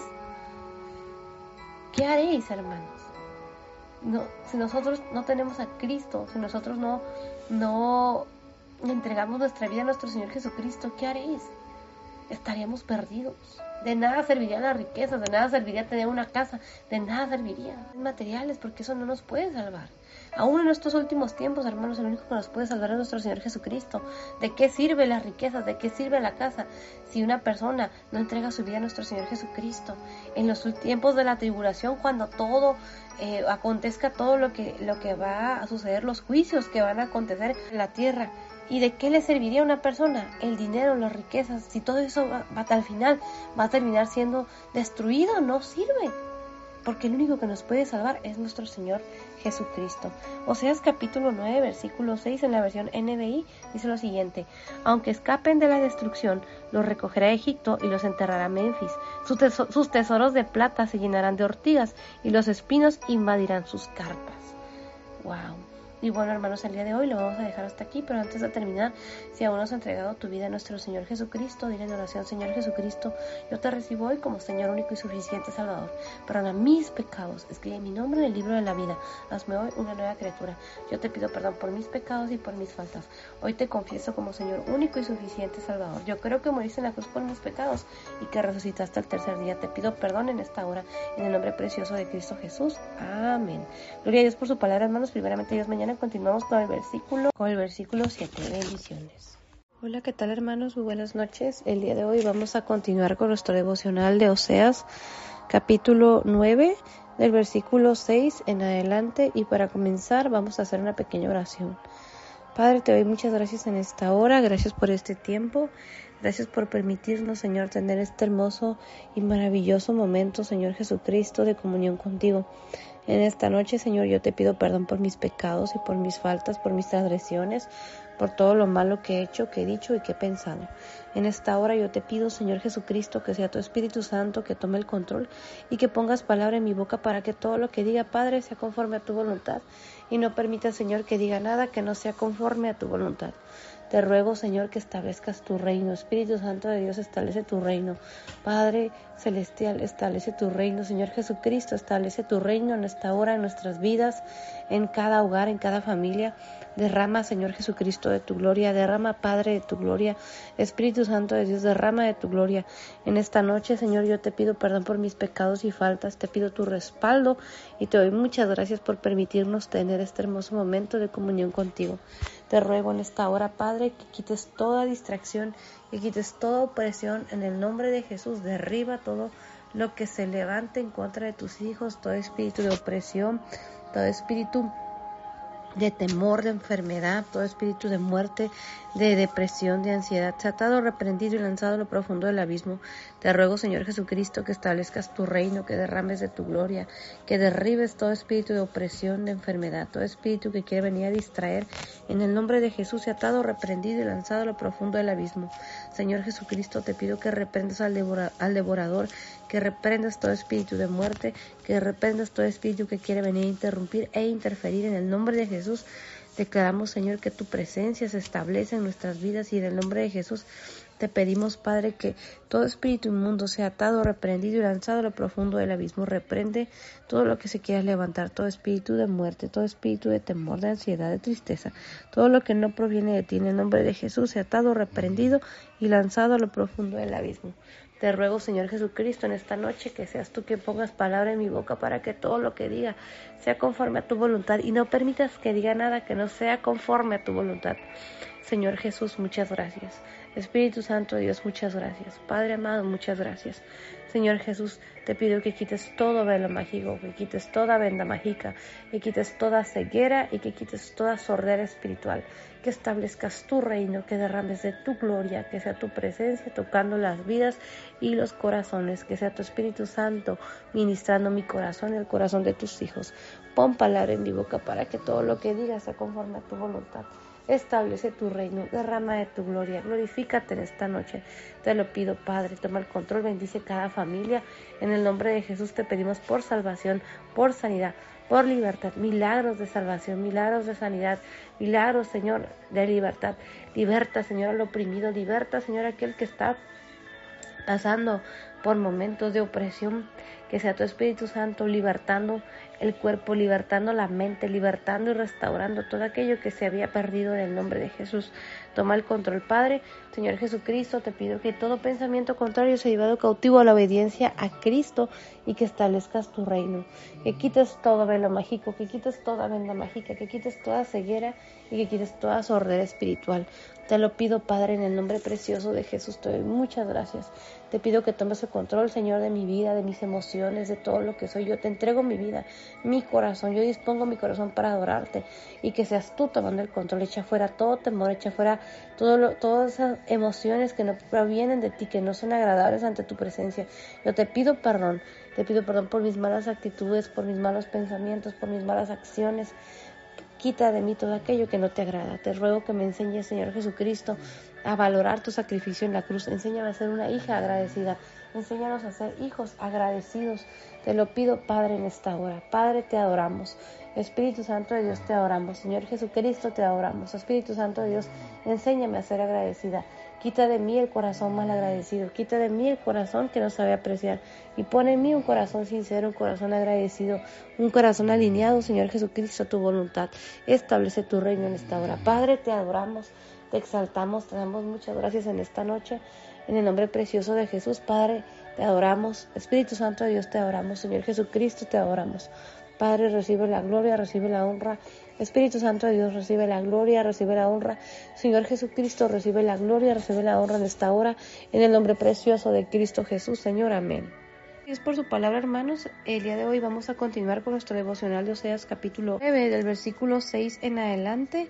Y la palabra del Señor se lee en el nombre del Padre, del Hijo y del Espíritu Santo. Y Oseas capítulo 9, versículo 6 en la versión Reina Valera 1960 dice lo siguiente porque he aquí se fueron ellos a causa de la destrucción. Egipto los recogerá, Memphis los enterrará, la ortiga conquistará lo deseable de su plata y espino crecerá en sus moradas. Gloria a Dios por su palabra, hermanos. Y el día de ayer podíamos ver cómo el Espíritu Santo de Dios nos hablaba acerca de lo que iba a acontecer con la nación de Israel. Es palabra profética que nuestro Padre Celestial, que Jehová nuestro Dios le daba a la nación de Israel a través del profeta Oseas. Dice al principio del versículo 6 de Oseas capítulo 9, en la versión Reina Valera 1960, dice, porque he aquí se fueron ellos a causa de la destrucción. Y aquí podemos ver algo muy importante que iba a acontecer. Ellos se iban a ir a causa de la destrucción. Ellos iban a pasar este momento terrible donde dice aquí en el versículo 6 al principio dice, porque he aquí se fueron ellos a causa de la destrucción. Egipto los recogerá, Memphis los enterrará. Lo que el Espíritu Santo de Dios nos enseña, hermanos, es las consecuencias del pecado. Ellos iban a ser destruidos y iban a ir a Egipto. Lo que el Espíritu Santo de Dios nos enseña en el versículo 6 dice, Egipto los recogerá, Memphis los enterrará. Egipto los iba a recoger, pero también nos enseña algo muy importante, dice, Memphis los enterrará. Y Memphis eh, dice que Memphis es una ciudad del antiguo Egipto situada en la cabecera del Nilo. También dice que Memphis fue la capital del imperio antiguo de Egipto y del Nomo primero del Bajo Egipto. Está situada al sur del delta, al sur del delta del río Nilo, en la región que se encuentra entre el Bajo y el Alto Egipto. Pero aquí podemos ver, hermanos, que ellos iban a ser, en este caso, recogidos por Egipto. Pero dice aquí, Memphis los enterrará. Ellos iban a morir ahí, iban a ser enterrados en este lugar llamado Memphis, que eh, en, la, antigüedad era la capital de Egipto. Luego dice en la última parte del versículo 6, la ortiga conquistará lo deseable de su plata y espino crecerá en sus moradas. Y algo que el Espíritu Santo de Dios nos enseña, hermanos, es a no poner nuestra confianza en las riquezas, en las cosas materiales, porque como dice aquí en la última parte del versículo 6, la ortiga conquistará lo deseable de su plata y espino crecerá en sus moradas. Nosotros ponemos nuestra confianza en las cosas materiales, hermanos. Cuando nosotros no estemos, eso pues se va, a, se va a acabar. El dinero se acaba. Los terrenos, los bienes, las casas, hermanos, se quedan abandonadas. ¿Y qué pasa? Los espinos terminan creciendo en ella, terminan invadiendo los hogares, como dice aquí el versículo 6 de Oseas capítulo 9 en la versión Reina Valera 1960 dice, la ortiga conquistará lo deseable de su plata y espino crecerá en sus moradas. Y algo que el Espíritu Santo de Dios nos enseña, hermanos, es las consecuencias del pecado. Como nación ellos iban a ser destruidos e iban a irse a Egipto, iban a terminar en Egipto, iban a ser enterrados ahí, como leíamos al principio del versículo 6, vemos como el Espíritu Santo nos enseña algo muy importante. El pecado, hermanos, nos hace retroceder.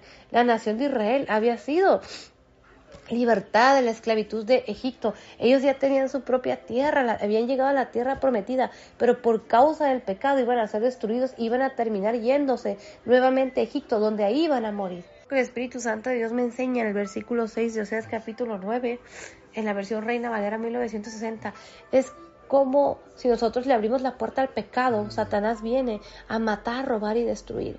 Si nosotros como hijos de Dios estamos habitando en las promesas de Dios, pero le abrimos la puerta al pecado, volvemos a retroceder, volvemos a esa condición de esclavitud del pecado nuevamente. Y aquí podemos ver las consecuencias. Podemos llegar a morir espiritualmente. Tal vez físicamente seguimos vivos, pero espiritualmente estamos muertos y en una condición de esclavitud nuevamente, porque es como volver a ese Egipto de donde Dios nos rescató. Y nosotros como hijos de Dios no podemos poner nuestra confianza en las riquezas de este mundo, en el dinero, en, en, los bienes materiales, porque todo eso, hermanos, que el Espíritu Santo Dios nos, nos enseña me enseña el día de hoy, que si yo como hija de Dios pongo mi confianza en el dinero, en, en las riquezas, todo eso, hermanos, de nada aprovecha, porque se queda aquí. Una persona muere, hermanos, sus riquezas o sus bienes materiales, si es que llega a tener, viene otra persona y es quien lo disfruta. O en el caso de que no tenga quien, a quien dejárselo, termina abandonado. El dinero termina ahí. Otra persona lo disfruta. Las casas, los bienes, los carros, todo eso termina sin ser aprovechado. Y como dice en la última parte del versículo 6 de es capítulo 9 en la versión Reina Valera 1960 dice, la ortiga conquistará lo deseable de su plata y espino crecerá en sus moradas. A veces ponemos nuestra confianza en los bienes materiales. Trabajamos tan duro por tener riqueza, pero no nos damos cuenta de lo que estamos perdiendo. Porque al final todo eso, hermanos, se va a quedar aquí. No nos podemos llevar nada. El Espíritu Santo Dios me enseña el día de hoy, hermanos, es que aquí en esta tierra, el Espíritu Santo Dios me enseña que tenemos la oportunidad de hacer tesoros en los cielos. Es aquí en la tierra donde nosotros tenemos que trabajar por tener esos tesoros en los cielos, porque si nos enfocamos en los, tesoros, de esta tierra, eso aquí se va a quedar y nada aprovecha.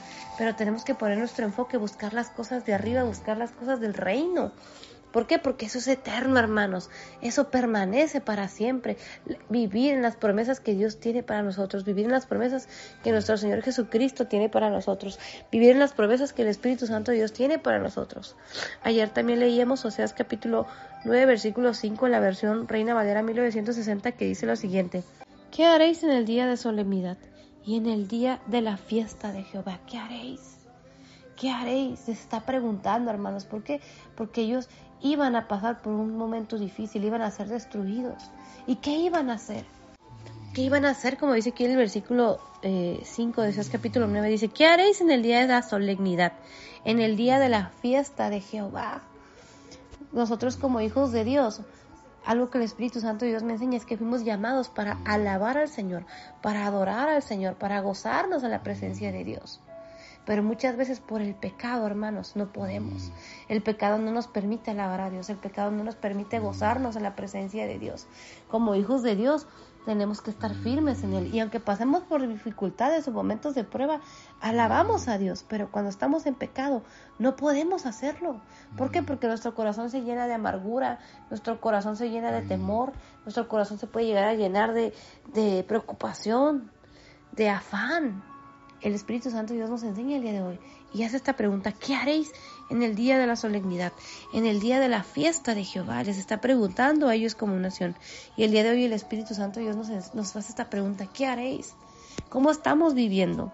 ¿Estamos viviendo la voluntad de Dios? ¿Estamos viviendo en las consecuencias de nuestras malas decisiones? Porque muchas veces no nos damos cuenta de que las malas decisiones que tomamos, si nosotros nos apartamos y somos desobedientes, tienen consecuencias. Estamos gozándonos en la presencia del Señor, estamos viviendo la voluntad de Dios, estamos viviendo el camino que Dios quiere que vivamos o estamos viviendo en un camino lejos de la voluntad de Dios. La palabra, el término solemnidad, uno de sus significados dice que es la solemnidad. El acto solemne suele disponerse para eventos de gran importancia que por su entidad requieren de una cierta formalidad o majestuosidad. De este modo el evento solemne es organizado con anticipación y se lleva a cabo de acuerdo a determinadas reglas preestablecidas respetando un protocolo. Creo que el Espíritu Santo Dios me enseña y me recuerda el día de hoy. Estamos alabando al Señor, estamos adorando al Señor, estamos gozando de su presencia o el pecado no nos está permitiendo alabar al Señor. Cuando nosotros hermanos vamos eh, a la iglesia, por ejemplo los domingos cuando nos congregamos, es importante hermanos, porque cuando alabamos a Dios, para nosotros es un evento importante. Cada domingo no, es nada más ir a la iglesia y ya, porque es un, es un acto solemne. ¿Por qué? Porque es un día que está reservado, que nosotros como hijos de Dios disponemos para alabar al Señor. Ahora nosotros tenemos que alabar al Señor en todo tiempo. Pero el, hecho de ir a la iglesia, de congregarnos, es un acto de obediencia. Ya sea que nos congreguemos eh, cada domingo o que nos congregamos eh, cada ciertos días de la semana. Es un, son días importantes, hermanos, y tenemos que darles la importancia que merecen. Porque a veces, hermanos, nosotros no valoramos el hecho de que podemos congregarnos. Eh, en estos tiempos, hermanos, como hijos de Dios, tenemos que ser agradecidos. Tenemos la libertad de congregarnos cuando hay personas o hay lugares donde todavía no tienen esa libertad. O aún en estos tiempos, cuando se cerraron las iglesias, hermanos, ¿cuántos de nosotros no deseábamos poder congregarnos? Y es algo que el Espíritu Santo Dios me enseña que tenemos que valorar en estos tiempos. ¿Por qué? Porque el, reunirnos, el congregarnos en su nombre es un acto solemne, es un evento importante. Gloria a Dios. Alabemos al Señor y no dejemos que el pecado nos, nos impida, nos limite a alabar al Señor. No dejemos que los afanes, la preocupación, no dejemos que la mentira que muchas veces el enemigo viene a poner a nuestra mente, el desánimo, nos limite de alabar al Señor, de gozarnos en su presencia. Gloria a Dios, de gozarnos en su presencia no solamente los domingos, hermanos, sino todos los días de nuestra vida. Y Oseas capítulo 9, versículo 5 en la versión NBI dice lo siguiente. ¿Qué harán ustedes en los días de fiesta o en las peregrinaciones en honor del Señor? Y aquí podemos ver en la versión NBI cómo Jehová nuestro Dios nos hace esta pregunta. En Oseas capítulo 9, versículo 5 dice, ¿qué harán ustedes en los días de fiesta o en las peregrinaciones en honor del Señor? Dice el versículo 6 de Oseas capítulo 9 en la versión NBI, aunque escapen de la destrucción, los recogerá Egipto y los enterrará Memphis. Sus tesoros de plata se llenarán de ortigas y los espinos invadirán sus carpas. Vamos a continuar con el versículo 7 de Oseas capítulo 9 en la versión Reina Valera 1960 que dice lo siguiente. Oseas capítulo 9 versículo 7 dice lo siguiente. Vinieron los días del castigo, vinieron los días de la retribución, e Israel lo conocerá. Necio es el profeta, insensato es el varón de espíritu a causa de la multitud de tu maldad y grande odio. Y el versículo 7 tiene como referencia Lucas capítulo 21, versículo 22. Lucas capítulo 21, versículo 22 en la versión Reina Valera 1960 dice, porque estos son días de retribución, para que se cumplan todas las cosas que están escritas. Y en el capítulo 21, versículo 7 al 24 del Evangelio de San Lucas, nuestro Señor Jesucristo eh, está hablando precisamente en esta parte acerca de las señales antes del fin. Entonces aquí podemos ver que es palabra profética, hermanos, que se va a cumplir. Entonces aquí vemos que desde los tiempos del profeta Oseas, Jehová nuestro Dios le estaba advirtiendo a la nación de Israel que ellos iban a pasar, porque Jehová nuestro Dios nos habla, el Señor nos habla, hermanos. La palabra profética se cumple, todo lo que Dios nos habla y nos enseña se cumple, hermanos. Si Él ha determinado algo, es porque se va a cumplir. Si Él nos dice que va a acontecer algo, nosotros como hijos de Dios tenemos que creer en su palabra, porque si Dios lo ha determinado, así va a ser. Gloria a Dios, hermanos. Oseas capítulo 9, versículo 7, en la versión NBI o nueva versión internacional, dice lo siguiente: Han llegado los días del castigo, han llegado los días de la retribución. Que lo sepa Israel, es tan grande tu maldad y tan intensa tu hostilidad que al profeta se le tiene por necio y al hombre inspirado por loco. Y aquí podemos ver la condición, de hermanos. Primero que nada, algo que el Espíritu Santo Dios nos enseña y me enseña es que eh, es palabra profética que se va a cumplir y que también habla de los últimos tiempos porque dice, ha llegado los días del castigo, han llegado los días de la retribución. Es palabra profética, hermanos, que se va a cumplir. Y luego dice al final, que lo sepa Israel, es tan grande tu maldad y tan intensa tu hostilidad que al profeta se le tiene por necio y al hombre inspirado por loco. Algo que el Espíritu Santo de Dios me enseña, hermanos, es que la condición en la cual se encontraba la nación de Israel, las consecuencias del pecado y también la condición en la que ellos se encontraban, y también nos habla algo muy importante el Espíritu Santo de Dios porque dice al final del versículo 7 de Oseas capítulo 9 en la versión NBI dice, es tan grande tu maldad y tan intensa tu hostilidad. Tu maldad era tan grande y su hostilidad también. Luego dice que al profeta se le tiene por necio y al hombre inspirado por loco. Y eso me recuerda, el Espíritu Santo de Dios me recuerda estos tiempos, hermanos, porque es tan grande la maldad que, que hay actualmente, que al profeta se le tiene por necio, que a lo bueno le llaman malo y a lo malo bueno, porque la gente no quiere escuchar.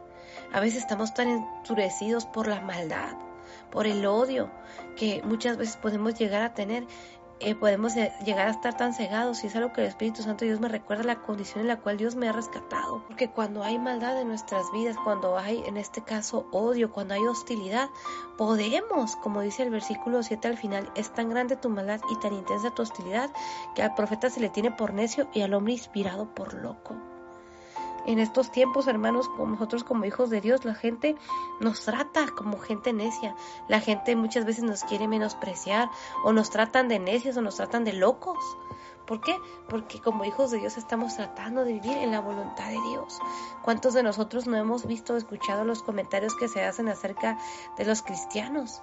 Entonces, como hijos de Dios, en estos tiempos podemos ver cuánta es la maldad que hay cuánto es el odio, cuánto es la hostilidad que la gente ahora a lo bueno le llama malo y a lo malo le llama bueno. Y conforme pasen los días, hermanos, la maldad va a seguir aumentando. Y en la versión Reina Valera 1960, o sea, es capítulo 9, versículo 7 dice, vinieron los días del castigo, vinieron los días de la retribución, e Israel lo conocerá. Y aquí podemos ver esta palabra profética porque es palabra profética que se va a cumplir en los últimos tiempos. Dice, Israel lo conocerá. Algo que el Espíritu Santo Dios me enseña y nos enseña es que estos días son, está hablando de los últimos tiempos porque eh, está como referencia o tiene como referencia Lucas capítulo 21, versículo 22, donde nuestro Señor Jesucristo hablaba en Lucas capítulo 21 del 7. El versículo 24, nuestro Señor Jesucristo estaba eh, hablando acerca de las señales antes del fin. Entonces el pueblo de Israel va a pasar estos días. Eh, y eso es lo que se le conoce como la tribulación o la gran tribulación. Nosotros como iglesia, hermanos, este es el tiempo de la gracia. Si nosotros como hijos de Dios hemos aceptado a nuestro Señor Jesucristo como Señor único y suficiente Salvador, tenemos la seguridad de que seremos arrebatados. Gloria a Dios. O si nos manda llamar antes a, su presencia, pues tenemos la seguridad de que estamos con Él, vamos a ir con Él. Pero si no le entregamos nuestra vida a nuestro Señor Jesucristo, entonces podemos ver las consecuencias. Como iglesia nosotros tenemos que tener la seguridad de que nuestro Señor Jesucristo es quien nos salva. Él nos va a salvar de la ira venidera, Él nos va a rescatar precisamente de que como iglesia no tengamos que pasar por la tribulación y la gran tribulación. Tenemos que estar alertas, atentos. ¿Por qué? Porque cada día nosotros podemos ver cómo la maldad se multiplica y podemos ver cómo las señales que nuestro Señor Jesucristo nos ha enseñado acerca de los últimos tiempos se están cumpliendo. Entonces tenemos que estar alertas como esas vírgenes que estaban atentas, que estaban esperando al novio. Y algo que el Espíritu Santo de Dios me recuerda y me enseña es que precisamente eh, en este caso Israel, la nación de Israel, eh, va a pasar por estos eh, días, estos, en este caso por la tribulación y la gran tribulación. Y en este caso aquellos que no han recibido a nuestro Señor Jesucristo como Señor único y suficiente Salvador. Como nosotros como hijos de Dios tenemos la seguridad de que si nosotros le hemos aceptado y reconocido como Señor único y suficiente Salvador, vamos a ser arrebatados juntamente con Cristo. Gloria a Dios por su palabra, hermanos. Y en la última parte del versículo 7, o sea, es capítulo 9, en la versión Reina Valera 1960, dice al final, Necio es el profeta, insensato es el varón de espíritu, a causa de la multitud de tu maldad y grande odio. A la última parte dice, a causa de la multitud de tu maldad y grande odio. Aquí podemos ver la condición en la cual ellos estaban encontrando, en la cual ellos estaban viviendo al final dice del versículo 7, es capítulo 9, en la versión Reina Valera 1960, dice, a causa de la multitud de tu maldad y grande odio. Eh, podemos ver en la versión NBI, una versión internacional, que es capítulo 9, versículo 7, dice al final, es tan grande tu maldad y tan intensa tu hostilidad que el profeta se le tiene por necio y al hombre inspirado por loco. Y aquí menciona la palabra eh, maldad y también dice en la versión NBI y tan intensa tu hostilidad. Y la palabra hostilidad, palabra hostilidad dice que uno de sus significados es, eh, significa estar listo para pelear todo el tiempo. Las personas hostiles suelen ser tercas, impacientes, impulsivas o tener una actitud negativa. Wow. Entonces aquí podemos ver la condición, hermanos, en la cual ellos se encontraban y las consecuencias de tener ese odio, esa hostilidad, de tener, como dice la versión Reina Valera 1960, dice, a causa de la multitud de tu maldad y grande odio. Wow, el versículo 8, o sea, capítulo 9, en la versión Reina Valera 1960, dice lo siguiente, Atalaya es Efraín para con mi Dios, el profeta es lazo de cazador en todos sus caminos, odio en la casa de su Dios. En el versículo 8 de Oseas capítulo 9, en la versión Reina Valera 1960, podemos ver algo muy importante que el Espíritu Santo de Dios nos enseña. Dice, Atalaya es Efraín para con mi Dios. Aquí menciona esta palabra, el término atalaya. Y la palabra atalaya dice que significa torre construida en un lugar alto para vigilar gran extensión de terreno y de mar y poder avisar con tiempo de un peligro, de un peligro o amenaza. Dice aquí el versículo 8 de ese capítulo 9 en la versión Reina Valera 1960 dice, Atalaya es Efraín para con mi Dios, el profeta es lazo de cazador en todos sus caminos, odio en la casa de su Dios. En la versión NBI o una versión internacional, Oseas capítulo 9, versículo 8, dice lo siguiente en la versión NBI. El profeta junto con Dios es centinela de Efraín, pero afrenta trampas en todos sus caminos y hostilidad en la casa de su Dios. Lo que el Espíritu Santo de Dios me enseña en el versículo 8, hermanos, es que nosotros como hijos de Dios tenemos que poner atención a la voz de Dios, a lo que Dios nos habla a través de su palabra, a través de los profetas. ¿Por qué? Porque Dios nos está hablando, dice aquí el versículo 8, Atalaya es Efraín para con Dios. El profeta es lazo de cazador en todos sus caminos odio en la casa de su Dios. A veces, hermanos, no queremos escuchar lo que Dios nos está hablando. Y cuando viene alguien y nos da una palabra profética que nosotros no queremos escuchar, podemos llegar a enojarnos, a molestarnos. Pero el Señor nos habla. El Señor sigue hablando, nos habla a través de su palabra. El Espíritu Santo Dios nos habla a través de sueños, nos da esa revelación y nos habla también a través de, de los profetas que aún en estos tiempos el Señor sigue dando palabra profética, pero a veces nosotros no queremos escuchar la voz de Dios, hasta nos enojamos. Pero el Espíritu Santo Dios nos enseña que debemos de tener un corazón dispuesto a escuchar la voz de Dios. El versículo 9, o sea, es capítulo 9 en la versión Reina Valera 1960 nos enseña, llegaron hasta lo más bajo en su corrupción, como en los días de Gabá ahora se acordará de su iniquidad, castigará su pecado. Y el versículo 9 tiene como referencia jueces, capítulo 19, versículo 1.30. Y dice aquí el versículo 9, o sea, es capítulo 9, 9 en la versión Reina Valera 1960, dice, llegaron hasta lo más bajo de su corrupción. ¿Hasta dónde podemos llegar, hermanos? ¿Hasta dónde puede llegar a ser nuestra condición que podemos llegar hasta lo más bajo de nuestra corrupción, de nuestra maldad?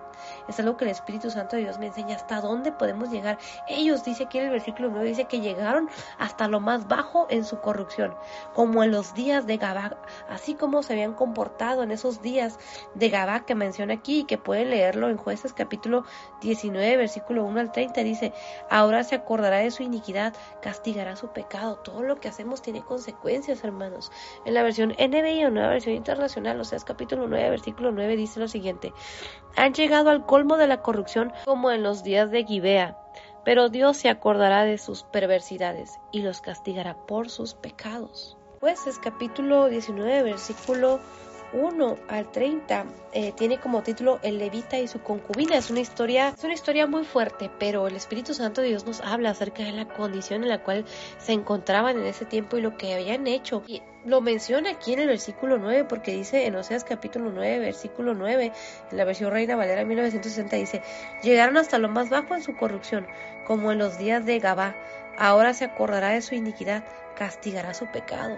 Entonces, eh, si tienen la oportunidad de leer Jueces capítulo 19, versículo 1.30, es una historia fuerte, pero el Espíritu Santo nos enseña acerca de la maldad del ser humano, de la corrupción del ser humano, hasta qué punto podemos llegar.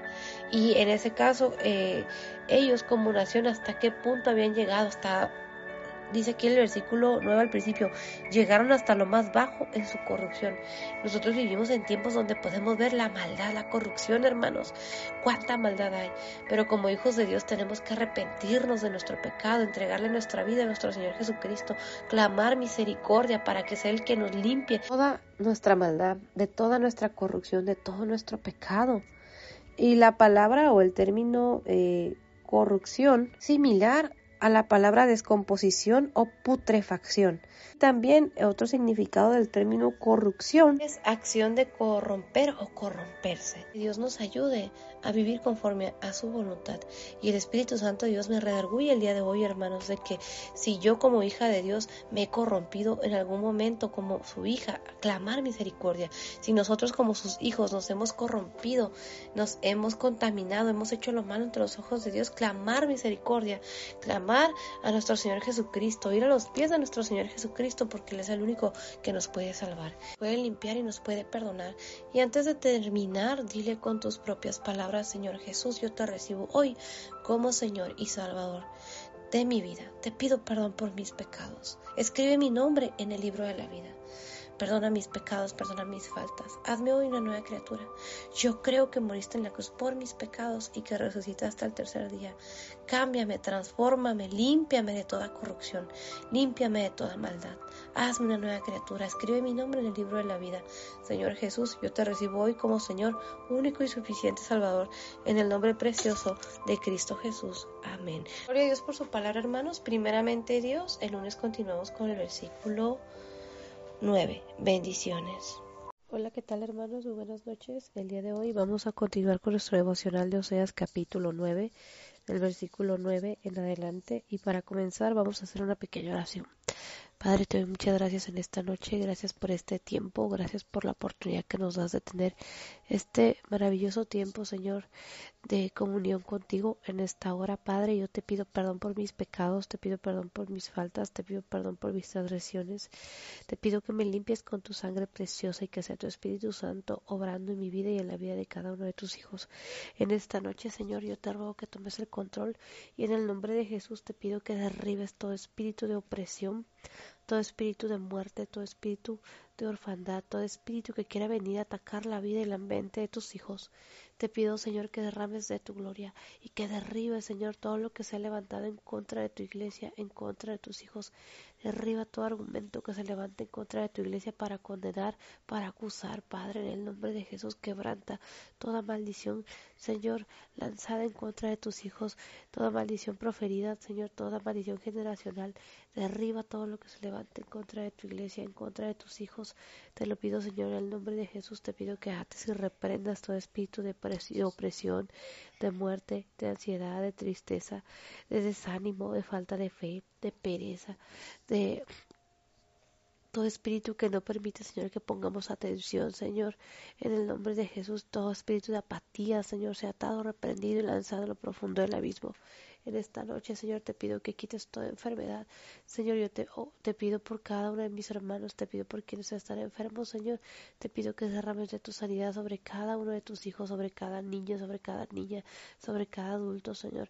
Te pido que sea tu Espíritu Santo tomando el control en este tiempo, que me dé palabra, que ponga palabra en mi boca, para que todo lo que diga, Señor, sea conforme a tu voluntad y no permitas, Padre, que diga nada que no sea conforme a tu voluntad. Te ruego en esta hora, Padre, que quites en el nombre de Jesús, Señor, todo velo mágico, toda venda mágica, toda ceguera y toda sordera espiritual. Quita todo lo que estorbe, Señor Jesucristo, establece tu reino, derrama de tu gloria. Ayúdanos a hacer esa iglesia limpia y sin mancha, preparada para tu regreso. Desarraiga en nuestra vida el pecado, la maldad, la iniquidad y todo aquello que no te agrada, Señor. En esta hora te doy gloria y te doy honra. Espíritu Santo de Dios, te pido que tomes el control y que redargullas mi corazón de pecado, que quites toda todo pecado, toda iniquidad. Te pido, Señor, que pongas un corazón nuevo, un espíritu nuevo, que renueve, Señor, las fuerzas del que está cansado, que te glorifique, Señor, en medio de las, de las pruebas, Señor. Te pido que seas tú trayendo ánimo, Señor. Te pido que te derrames de tu gloria, que derrames de tu sanidad sobre el enfermo, Señor, que sea tu Espíritu Santo tocando los corazones, sanando, restaurando. Te ruego que te glorifiques en esta hora y Espíritu Santo de Dios te pido que me enseñes a adorar al Padre, que me enseñes a adorar al Hijo, que me enseñes a adorar en esta hora, que me enseñes a adorarte, Espíritu Santo de Dios, dame palabra. Pon palabra en mi boca, que no sea palabra de hombre, sino que sea tu Espíritu Santo obrando en mi vida, Padre, te lo pido. Estoy glorificándote en esta hora. También te pido, Espíritu Santo de Dios, que pongas palabra en mi boca para que todo lo que diga sea conforme a tu voluntad. Y también te ruego que me enseñes a valorar día con día el sacrificio de nuestro Señor Jesucristo. Pon en mi un corazón nuevo, un corazón agradecido, un corazón atento. Quita, Señor, el corazón mal agradecido, quita el menosprecio en mi vida y enséñame a valorar, a apreciar todo lo que has hecho por cada uno de nosotros, todo lo que has hecho por mí. Muchas gracias, Señor Jesucristo. Enséñame a ser obediente. Espíritu Santo de Dios, enséñame a ser obediente. Yo te entrego cada área de mi vida y yo te pido que seas tú obrando, Señor, restaurando, sanando, quitando, desarraigando, Señor. Señor, todo aquello que no te agrade. Espíritu Santo de Dios, toma el control, redarguye mi corazón de pecado. Señor Jesucristo, toma el control, redarguye mi corazón de pecado. Padre, toma el control, redarguye mi corazón de pecado y enséñame a adorar. Señor Jesús, te adoro, te glorifico. Espíritu Santo de Dios, te adoro, te glorifico. Padre amado, te adoro, te glorifico, porque solo tú tú eres bueno, Señor, porque solo tú eres digno. Yo te doy la gloria y la honra y te pido que tomes el control en este tiempo, que me enseñes a valorar día con día el sacrificio de nuestro Señor Jesucristo. Te ruego que tomes el control y que derribes tu argumento que se levante en contra de tu iglesia y en contra de tus hijos. Te pido tu respaldo y te ruego que tu presencia esté conmigo y con cada uno de nosotros en esta hora. En el nombre precioso de Cristo Jesús, Padre, te adoramos. Espíritu Santo Dios, te adoramos. Señor Jesucristo, te adoramos. En el nombre precioso de Cristo Jesús. Amén.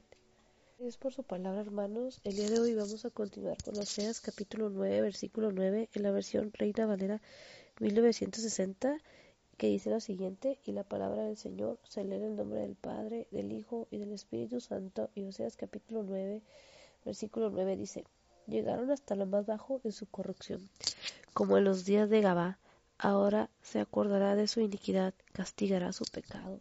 Y algo que podemos ver aquí en el versículo 9 es como el Espíritu Santo de Dios nos enseña, hermanos, la condición en la cual se ven encontrado. Dice, llegaron hasta lo más bajo en su corrupción. Ellos habían llegado hasta lo más bajo en su corrupción. Y la palabra o el término, corrupción dice que uno de sus significados dice que es la corrupción es el pecado que en lugar de ser reconocido como tal y de hacernos humildes es elevado como sistema, se convierte en costumbre mental, una manera de vivir. La corrupción no es un acto, sino una condición, un estado personal y social en el que uno se acostumbra a vivir. Wow, la palabra corrupción tiene muchos significados, pero bíblicamente aquí podemos ver que la corrupción dice que es un estado personal y social en el cual uno se acostumbra a vivir. Por ejemplo, nosotros como país eh, podemos entender que nuestro país tiene un sistema corrupto. Ya las autoridades ya se acostumbraron a vivir así. Y la corrupción no nada más es desde el policía que acepta el dinero o el soborno, sino va desde el policía, va desde el jefe del policía, va de, de los jueces o las autoridades locales. Esas autoridades locales también de alguna manera están corrompidas y también va a los, eh, a los estados, a los jefes de estado, a en este caso al presidente y a todo el sistema político y el sistema de nuestro país. Eh, realmente nosotros como país tenemos un gran ejemplo de lo que es un país que está bajo corrupción. Y ya es un acto ya ya es, ya es algo que se ha convertido de una manera normal. Si una persona quiere hacer lo bueno quiere hacer lo correcto tiene que topar ante un sistema corrupto. Y eh, tristemente eh, las personas que quieren hacer lo correcto muchas veces tienen que eh, trabajar bajo ese sistema corrupto aunque sabemos que hay personas que sí logran mantenerse firmes, pero también hay personas que, que terminan envolviéndose en ese sistema corrupto. Es algo que el Espíritu Santo de Dios nos enseña. Hay personas que Tal vez cuando entran a un, cargo público tienen la intención de hacer lo correcto, pero el mismo sistema los corrompe. Y espiritualmente, algo que el Espíritu Santo de Dios nos enseña es que a veces nosotros podemos tener un acto de tener un estilo de vida en el cual estamos siendo o viviendo de manera corrupta. Por ejemplo, podemos decir, ay, ¿cómo sería eso si nosotros no pecamos o no cometemos cierto tipo de pecados? Pero, por ejemplo, eh, a veces nos corrompemos, hermanos, corrompemos nuestra mente, corrompemos nuestra alma y se vuelve un estilo de vida, que es algo que el Espíritu Santo de Dios me enseña el día de hoy. Cuando comenzamos, por ejemplo, a murmurar contra nuestro prójimo, a criticar contra nuestro prójimo, cuando comenzamos a hacer cosas en lo secreto o, por ejemplo, tener una doble vida, se convierte en un estilo de vida y nos damos cuenta que realmente estamos haciendo lo malo ante los ojos de Dios. Cuando comenzamos a tener un corazón duro, cuando comenzamos a ver nuestros propios intereses, a ser envidiosos, a ser egoístas, a adoptar el pecado en nuestro estilo de vida. Hay muchas personas, o tal vez nosotros en otro tiempo éramos así, teníamos una vida doble, aparentábamos eh, ser buenas personas en la iglesia, pero saliendo de la iglesia hacíamos cosas que a Dios le agradaban. Y ahí es donde podemos ver el punto más bajo de nuestra corrupción. ¿Por qué? Porque sabiendo hacer lo bueno no lo hacemos. Y es, eh, es algo que el Espíritu Santo de Dios nos enseña y me enseña y nos enseña el día de hoy. Que no caigamos a ese punto tan bajo como ellos, como pueblo, como nación, como, como lo que eran, como el pueblo de Dios habían caído. Porque aquí en el versículo 9, o sea, es capítulo 9, versículo 9, la versión Reina Valera 1960 dice: Llegaron hasta lo más bajo en su corrupción, como en los días de Gabá. Ahora se acordará de su iniquidad, castigará su pecado. Y el Señor les está y el Señor les está diciendo que se va a acordar de su iniquidad. Y el término y la palabra iniquidad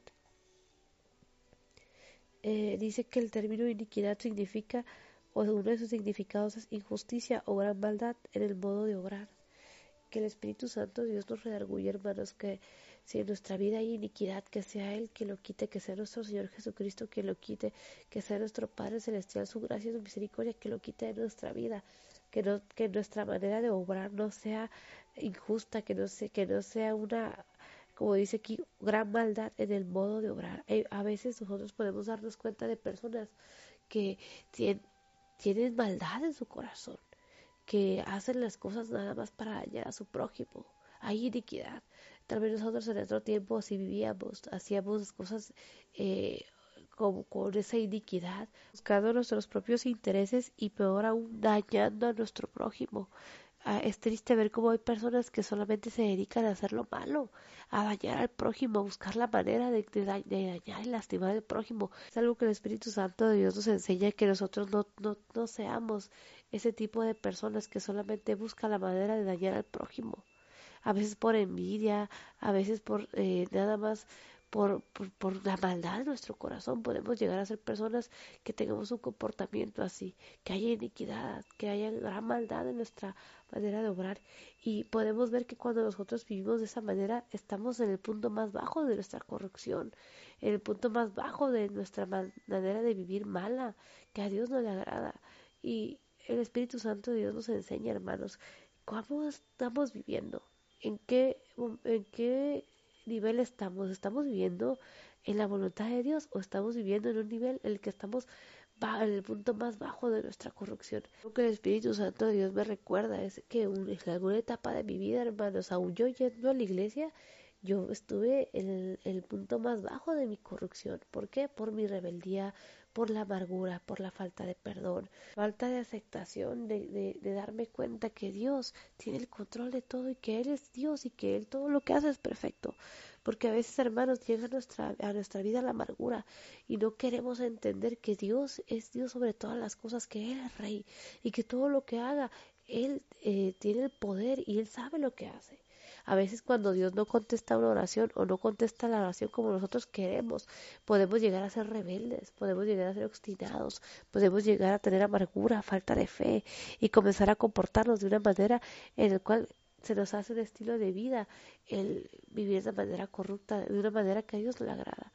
Y gloria a Dios porque el Espíritu Santo de Dios de ahí me rescató. Me rescató de una vida llena de amargura, una vida llena de pecado, en una mala manera de vivir, tomando malas decisiones, haciendo cosas que a Dios no le agradaban y que yo sabía que no le agradaban a Dios, pero por mi rebeldía, por mi maldad, eh, llegué al punto más bajo de mi corrupción, pero gloria a Dios porque ahí pude ver la mano de Dios, su gracia y su misericordia en mi vida.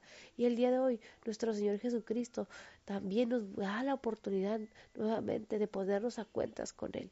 Estamos pasando y viviendo tiempos difíciles, hermanos. Estamos en, en los últimos tiempos y solamente Dios sabe cuándo es el día, cuándo es la hora, pero no tenemos que esperar a que llegue la tribulación o la gran tribulación para decir, ay, me voy a arrepentir es, es ahora, es el tiempo que como iglesia, que como la novia de Cristo estemos ahí a cuentas con Él, que estemos eh, atentas, que estemos atentos, que estemos eh, preparados, que seamos esa iglesia limpia y sin mancha, porque Dios nos quiere restaurar, Dios nos quiere limpiar, Dios quiere una iglesia que esté limpia, una iglesia que sea esa novia limpia, eh, que esté vestida de lino fino.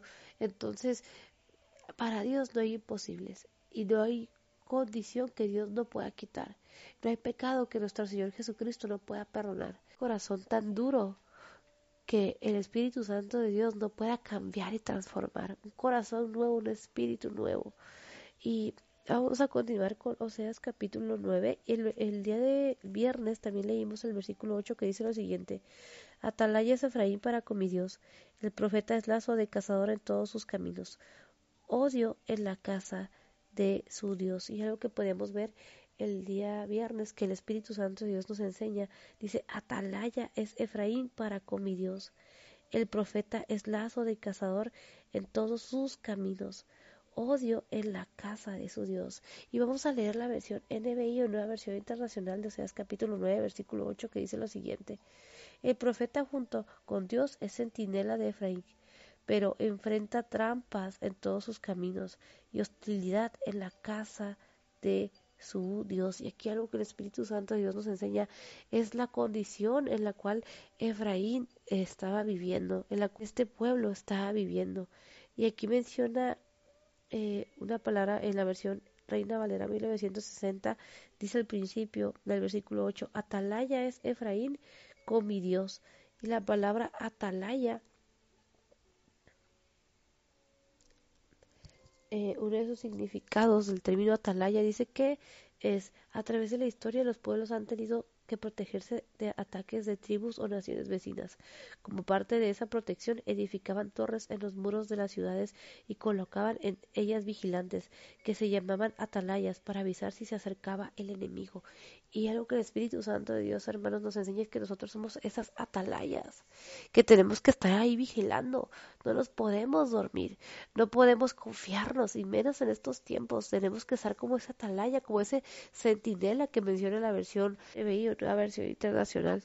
También dice en el versículo 8, o sea, es capítulo 9, en la versión Reina Valera 1960, dice, Atalaya es Efraín para con mi Dios, el profeta es lazo de cazador en todos sus caminos, odio en la casa de su Dios.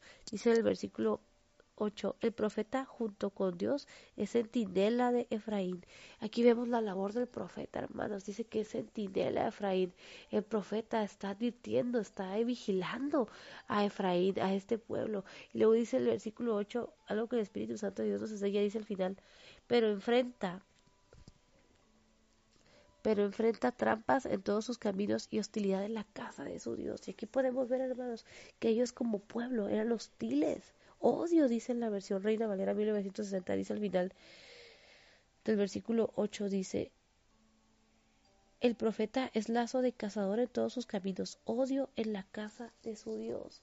A veces, hermanos, podemos llegar a ser tan necios que no queremos escuchar lo que Dios nos está hablando a través de su palabra, a través del profeta. El Señor ha levantado y sigue levantando profetas, pero cuando la palabra que el profeta nos dice es para que redarguir, para exhortar y para revelar la condición en la cual realmente estamos viviendo, podemos llegar a, a mostrar odio, a ser hostiles, a ser personas que no quieren escuchar lo que Dios está hablando. Pero el Espíritu Santo de Dios nos enseña, hermanos, que no debemos de ser así. Y como hijos de Dios tenemos que estar vigilantes, tenemos que estar pendientes de lo que Dios nos está hablando. Y hay momentos en los cuales el Señor nos va a corregir y es necesario ser corregidos. Pero muchas veces no queremos escuchar la corrección. Y si viene un pastor o viene un hermano, un líder y ora por nosotros y nos da palabra que nosotros sabemos que es correcta, que estamos haciendo lo malo y nos da esa palabra y no la queremos escuchar. Que el Espíritu Santo de Dios nos redarguya para no tener un corazón duro, sino que ponga un corazón nuevo, un espíritu nuevo, un corazón que sea de carne, sensible a su palabra, que quite el corazón de piedra. Bueno, vamos a continuar con Oseas capítulo 9, versículo 9 en la versión NBI que dice lo siguiente. Ha llegado al colmo de la corrupción como en los días de Gibea, pero Dios se acordará de sus perversidades y los castigará por sus pecados. Y el versículo 9 tiene como referencia jueces capítulo 19, versículo 1 al 30 por si gusta leer, y ahí habla acerca de esta historia. Eh, cuando menciona aquí en el versículo 9, en la versión Reina Valera 1960, dice: Llegaron hasta lo más bajo en su corrupción como en los días de Gabá. Ahora se acordará de su iniquidad, castigará su pecado. Y la historia de, en Jueces, capítulo 19, versículo 1.30, es una historia muy fuerte, pero que nos revela el Espíritu Santo de Dios ahí, la condición en la cual se encontraba su pueblo. Y aquí nos menciona que ellos se encontraban en esa condición como en esos días. Aquí podemos ver cómo el Señor los compara. Y también algo que el Espíritu Santo Dios me enseña, hermanos, es que hay que cuidar, hermanos, que nuestra vida no siga siendo la misma vida que éramos antes, que no volvamos a la misma condición de la cual Dios nos rescató, porque Dios nos rescató, hermanos, del momento más bajo de nuestra corrupción. Ahí en el peor momento el Señor tuvo misericordia de nosotros. ¿Cuántos de nosotros Dios no nos ha rescatado de esas eh, malas decisiones, de esa mala manera de vivir? Y el Espíritu Santo de Dios me recuerda el versículo que estuvimos leyendo eh, la semana pasada, que está en Proverbios, capítulo 26, versículo 11, que dice, en la versión Reina Valera 1960 dice, como perro que vuelve a su vómito, así es el necio que repite su necedad. Es un versículo muy fuerte, pero el Espíritu Santo de Dios me recuerda, hermanos, que no volvamos atrás, no volvamos a cometer la misma necedad. El Espíritu Santo de Dios nos redarguye, hermanos, para que nuestra manera de vivir sea una manera que sea conforme a la voluntad de Dios, porque nuestra meta es Cristo, ser la voluntad de nuestro Señor Jesucristo, vivir como hijos de Dios que nuestro Señor Jesucristo sea nuestra meta y poder llegar a hacer su voluntad y vivir conforme a su voluntad. Y vamos a continuar con el versículo 10 de Oseas capítulo 9, la versión Reina Valera 1960 que dice lo siguiente: Como uvas en el desierto hallé a Israel, como la fruta temprana de la higuera en su principio, vi a vuestros padres. Ellos acudieron a Baal peor, se apartaron para vergüenza y se hicieron abominables como aquello que amaron. Y el versículo 10 tiene como referencias números capítulo 25, 1, 5. Algo que podemos ver y que el Espíritu Santo de Dios nos enseña es como Jehová nuestro Dios les estaba diciendo lo que ellos habían hecho. porque el Señor nos conoce, hermanos. Él conoce nuestra historia, Él conoce lo que hicimos hace 10 años, 15 años. El Señor sabe quiénes somos y el Señor sabe cuando volvemos atrás. Y aquí el versículo 10, algo que podemos ver en Oseas capítulo 9, versículo 10 en la versión Reina Valera 1960 es que dice aquí, como uvas en el desierto hallé a Israel. Dice que los había hallado, dice, como uvas en el desierto. Dice, como la fruta temprana de la higuera en su principio vi a vuestros padres. Wow, hermanos. Es tan, es tan hermoso esta parte porque el Señor, la forma en la que nos ve, en la que miró a su pueblo, Dice como uvas en el desierto. Si uno va al desierto, hermanos, no hay nada. Encontrarte uvas en el desierto es un tesoro. Y Dios nos vio así, dice, como uvas en el desierto, allá Israel. Dios nos encontró y Él nos ve de una manera tan hermosa, hermanos. No nos damos cuenta del amor que Dios tiene para con nosotros. No apreciamos ese amor. Dice, como la fruta temprana de la higuera en su principio, voy a vuestros padres y lo compara así, dice, como esa fruta temprana, dice, de la higuera, dice, vi a vuestros padres. Ellos acudieron a Baal peor, se apartaron para vergüenza. Y aquí el versículo 10 dice lo que ellos habían hecho, dice, ellos acudieron a Baal peor, se apartaron para vergüenza y se hicieron abominables como aquellos que amaron, pero ellos apartaron de Dios y se hicieron abominables. La palabra abominación en sus significados es repulsión o rechazo. A veces no nos damos cuenta, hermanos, que el pecado, lo que provoca en nuestras vidas, provoca rechazo, repulsión, porque el pecado, hermanos, nos aparta de la voluntad de Dios. En el versículo 11, o sea, es capítulo 9, en la versión Reina Valera 1960, dice lo siguiente: La gloria de Efraín volará cual ave, de modo que no habrá nacimientos, ni embarazos, ni concepciones. ¡Wow! Dice, la gloria de Efraín volará cual ave, de modo que no habrá nacimientos, ni embarazos, ni concepciones. Esa gloria que ellos tenían, dice que iba a volar, dice, cual ave. Y ya no iban a poder tener hijos, dice, no, dice aquí el versículo 11, algo que el Espíritu Santo de Dios nos enseña, dice, de modo que no habrá nacimientos, ni embarazos, ni concepciones. Lo que el Espíritu Santo de Dios enseña y nos enseña hoy, hermanos, es que en aquellos tiempos el, el, el, que eh, hubiera concepciones, el que hubiera nacimientos era muy importante porque era la manera en la cual el pueblo seguía de alguna manera multiplicándose y, y viviendo. Eh, si un pueblo, en un pueblo dejaban de haber nacimientos, ese pueblo iba por eh, terminar desapareciendo. Entonces, eh, aún en estos tiempos, hermanos, hay países donde eh, las personas no quieren tener hijos y la población se está haciendo cada vez más grande. Y si no tienen hijos, esa población va a desaparecer. Y para aquellos tiempos era muy importante que hubiera nacimientos, que hubiera concepciones. ¿Por qué? Porque es la manera en la cual el pueblo seguía viviendo, seguía permaneciendo, seguía de alguna manera subsistiendo. Y es algo que el Espíritu Santo de Dios nos enseña. El pecado, hermanos, acorta acorta lo que Dios quiere hacer en nuestras vidas. El pecado, hermanos, no permite que como hijos de Dios nos multipliquemos espiritualmente. Y algo que el Espíritu Santo de Dios me enseña y nos enseña hoy es que el pecado nos limita. No permite que nos multipliquemos espiritualmente, no nos permite crecer. Y aquí vemos las consecuencias del pecado. Pero gloria a Dios por nuestro Señor Jesucristo, porque nos ha venido a rescatar. Él nos ha venido a rescatar de las tinieblas a su luz admirable. Él nos ha venido a rescatar de la condición en la cual vivíamos anteriormente. Gloria a Dios porque Él es fiel. Hermanos, el día de hoy lo vamos a dejar hasta aquí. Pero antes de terminar, si aún no has entregado tu vida a nuestro Señor Jesucristo, dile oración, Señor Jesús, yo te recibo hoy como Señor único y suficiente Salvador, perdona mis pecados, escribe mi nombre en el libro de la vida, hazme hoy una nueva criatura. Te pido perdón por mis pecados y faltas y te ruego que tu sangre preciosa me limpie de todo pecado. Señor Jesús, hoy te confieso como Señor único y Salvador de mi vida. También te pido perdón por mis pecados y en esta hora yo me quiero reconciliar contigo porque no quiero que el pecado acorte el propósito que tú tienes para mí. Señor Jesús, yo te recibo como Señor, único y suficiente Salvador de mi vida. Yo creo que moriste en la cruz por mis pecados y creo que resucitaste el tercer día.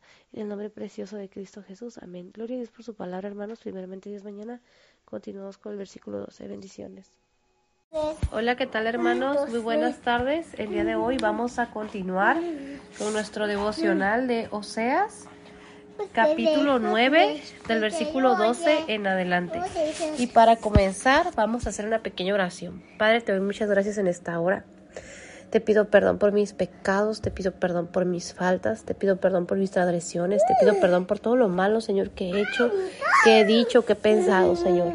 En esta hora, Espíritu Santo de Dios, te pido que tomes el control de este tiempo, que derrames de tu gloria, que derrames de tu presencia, que derribes, Señor, toda oposición, todo lo que se quiera levantar en contra de este tiempo, en contra de tus hijos, Señor. Que te pido que tu Espíritu Santo tome el control. Te ruego que derrames de tu gloria, Espíritu Santo de Dios. Te pido perdón, Señor Jesucristo, por mis pecados y faltas. Y en esta hora, Señor, en esta noche, yo te pido que derrames de tu gloria, que establezcas tu reino, que derrames de tu presencia, que tu Espíritu Santo, Señor, nos enseñe el día de hoy de tu hermosa palabra, que sea tu Espíritu Santo obrando en nuestras vidas, que sea tu Espíritu Santo derramando de tu gloria, derramando de tu presencia, que sea tu Espíritu Santo tomando el control de este tiempo y derribando todo argumento que se levanta en contra de tus hijos, en contra de tu iglesia, en contra de tu pueblo. Te pido, Señor, que derrames de tu presencia.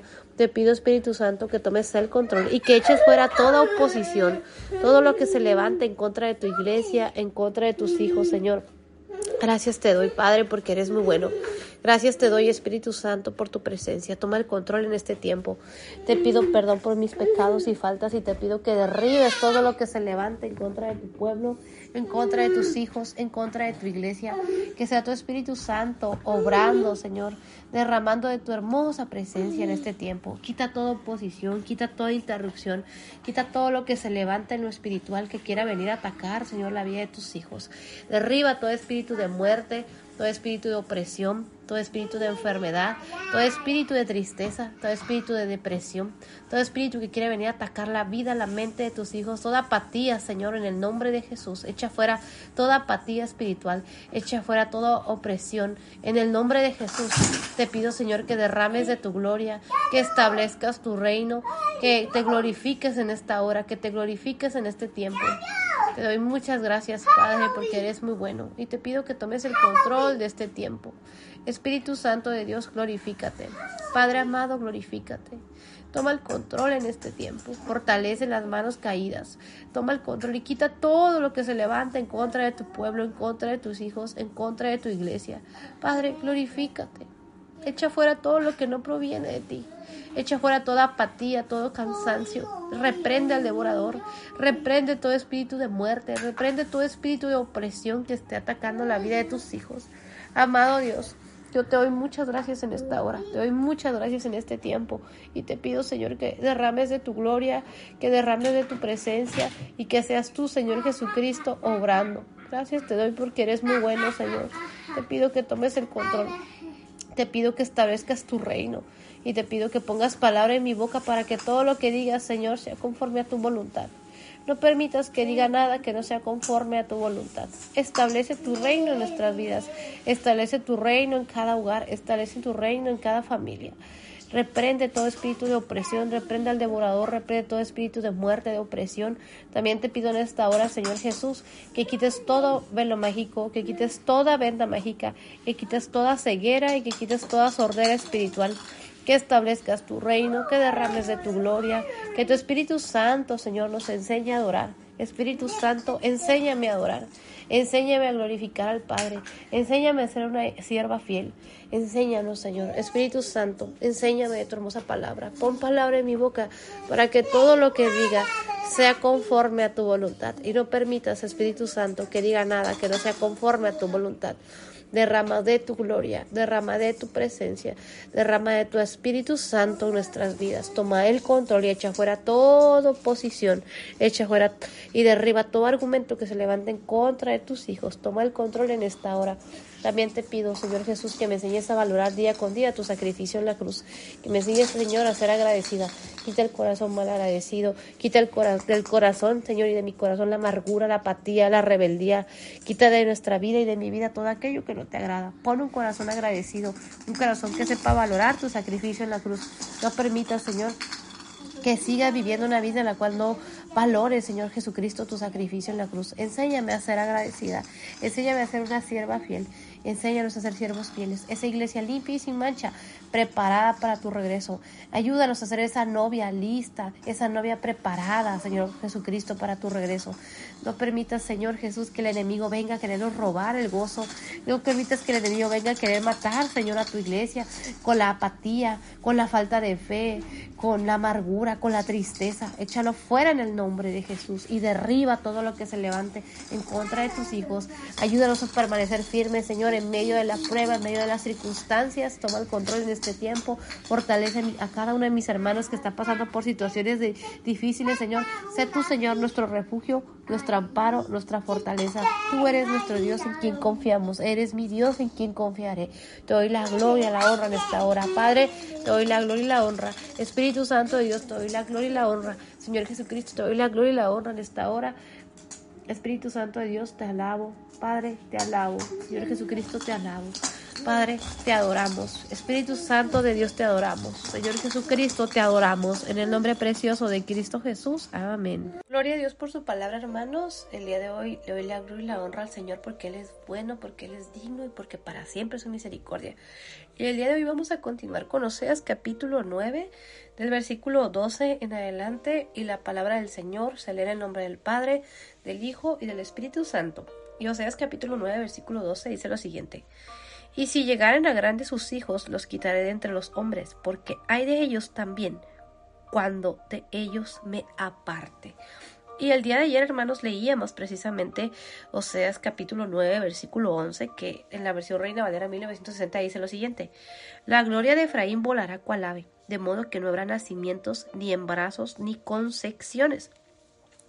Y eh, el día de ayer algo que el Espíritu Santo de Dios nos enseñaba y nos enseña el día de hoy es eh, acerca de lo que le iba a acontecer. Dice el versículo 11, la gloria de Efraín volará cual ave. La gloria de Efraín volará cual ave. Esa gloria que ellos tenían se iba a ir, como se va un ave, como se va un pajarito que está y, y se va que no, se, no, no lo podemos detener. Entonces era algo que iba a acontecerle en este caso a Efraín y lo que representa en este caso la tribu de Efraín, que es el reino del norte, que anteriormente eh, veíamos como el Espíritu Santo de Dios nos enseñaba esta parte de cómo la nación de Israel se había dividido en el reino del norte y el reino del sur. El reino del norte era representado por Efraín y las otras eh, tribus, que en total eran 10, y el reino del sur era representado por Judá y la tribu de Benjamín, que eran estas dos tribus, que formaban en este caso los dos reinos, tanto del norte como del sur, formaban lo que era la nación de Israel, pero que se había dividido eh, en esos tiempos.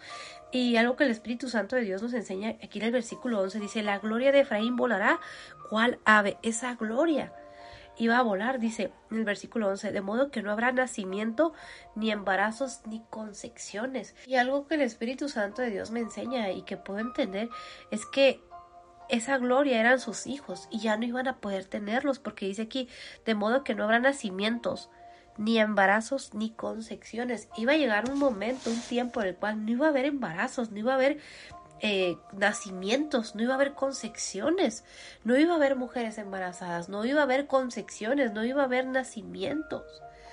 Qué impactante, hermanos, porque recordemos que en aquellos tiempos, algo que el Espíritu Santo de Dios me enseña y nos enseña, es que para las familias, para todas las familias, era muy importante el, la concepción, el nacimiento, eh, eh, que hubiera embarazos. Recordemos en este caso, cuando si nos vamos a la historia, algo que el Espíritu Santo de Dios nos enseña es precisamente eh, la historia de Abraham con Sara ella era estéril. Entonces, la promesa que Dios le había dado a Abraham de que él iba a concebir un hijo, el hijo de la promesa, era muy importante porque era la manera en la que la promesa que Dios le había dado a Abraham eh, al momento de que Sara tuvo a su hijo Isaac, ahí se vio esa promesa y comenzó entonces esa promesa con Isaac. También recordemos que Sara se adelantó y se quiso adelantar y de alguna manera ella por querer adelantarse al proceso le dio a su sierva eh, Agar a, a, Abraham y nació Ismael. Pero Ismael no era parte de la promesa sino era, era Sara. Sara era parte de esa promesa que Dios le había dado a Abraham. Eh, al padre de naciones porque Sara era estéril y podemos ver el milagro de Dios en la vida de Sara como Dios le estaba diciendo a Abraham que él iba a ser padre de naciones.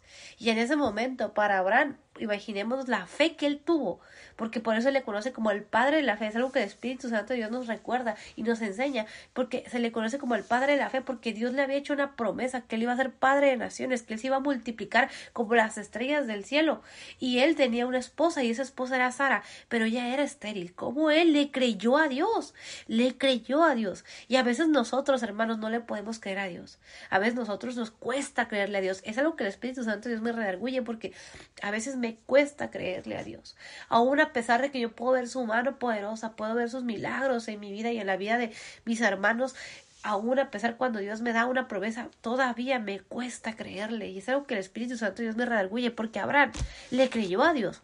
Él tenía a su esposa Sara y la promesa era para con Sara. Y Dios le concedió esa promesa en el tiempo que Dios tenía determinado. Entonces, para eh, desde aquellos para aquellos tiempos y aún en estos tiempos era importante los nacimientos que nacieran bebés que nacieran más eh, pues eh, más niños que que se concibieran que hubiera embarazos ¿por qué? porque era la forma en la cual ellos como nación se seguían multiplicando era, era la forma en la que ellos como nación seguían eh, prevaleciendo a lo largo de los años ¿por qué? porque le nacían hijos nietos bisnietos tataranietos y la nación seguía multiplicándose seguía permaneciendo era la la forma en la que esa nación seguía eh, vigente. ¿Por qué? Porque una nación que no tiene hijos, que no tiene eh, nacimientos, que no hay embarazos, que no se multiplica, desaparece. Por ejemplo, nosotros podemos ver en estos tiempos cómo, se ha levantado una oposición en contra de, de, los nacimientos, de, los bebés en estos tiempos donde se aprueba leyes a favor del aborto. Es algo que el Espíritu Santo de Dios me redarguye porque en estos tiempos hay, hay leyes que, quieren hacer y que hay países y lugares, inclusive en nuestro país, hay lugares donde es legal el abortar. Y es increíble cómo hay personas para las cuales eh, es una opción, una opción como como comprar cualquier otro método anticonceptivo y simplemente van y ir a la clínica y, matar a un bebé, asesinar a un bebé, a ellos es una opción, una opción viable, una opción como, como si fuera uno a la farmacia y compra tal pastilla. Es algo que el Espíritu Santo de Dios nos enseña en estos tiempos. ¿Por qué? Porque vemos cómo hay una lucha en estos tiempos para que ya no nazcan más bebés. Porque si nosotros podemos ver eh, ahorita en estos tiempos, si una persona eh, una familia, una pareja decide tener un bebé, hay personas que los critican, que los juzgan, que comienzan a criticar. Eh, se ha levantado eh, una guerra, es algo que el Espíritu Santo de Dios me, me, enseña y me redarguye el día de hoy, que, que se ha levantado una guerra en contra de la vida, contra de, de que las familias se multiplican. Y nosotros como seres humanos fuimos llamados a multiplicarnos. Ahora, es, es, es algo que el Espíritu Santo de Dios también me enseña, que tristemente hay personas eh, que llegan a tener hijos, pero que no los cuidan, eh, nos maltratan o los regalan, los abandonan o inclusive eh, muchos de ellos abortan. ¿Por qué? Por causa del pecado. ¿Por qué? Porque se adelantaron al proceso, se adelantaron al tiempo que Dios tenía para ellos, para concebir y tener a su familia.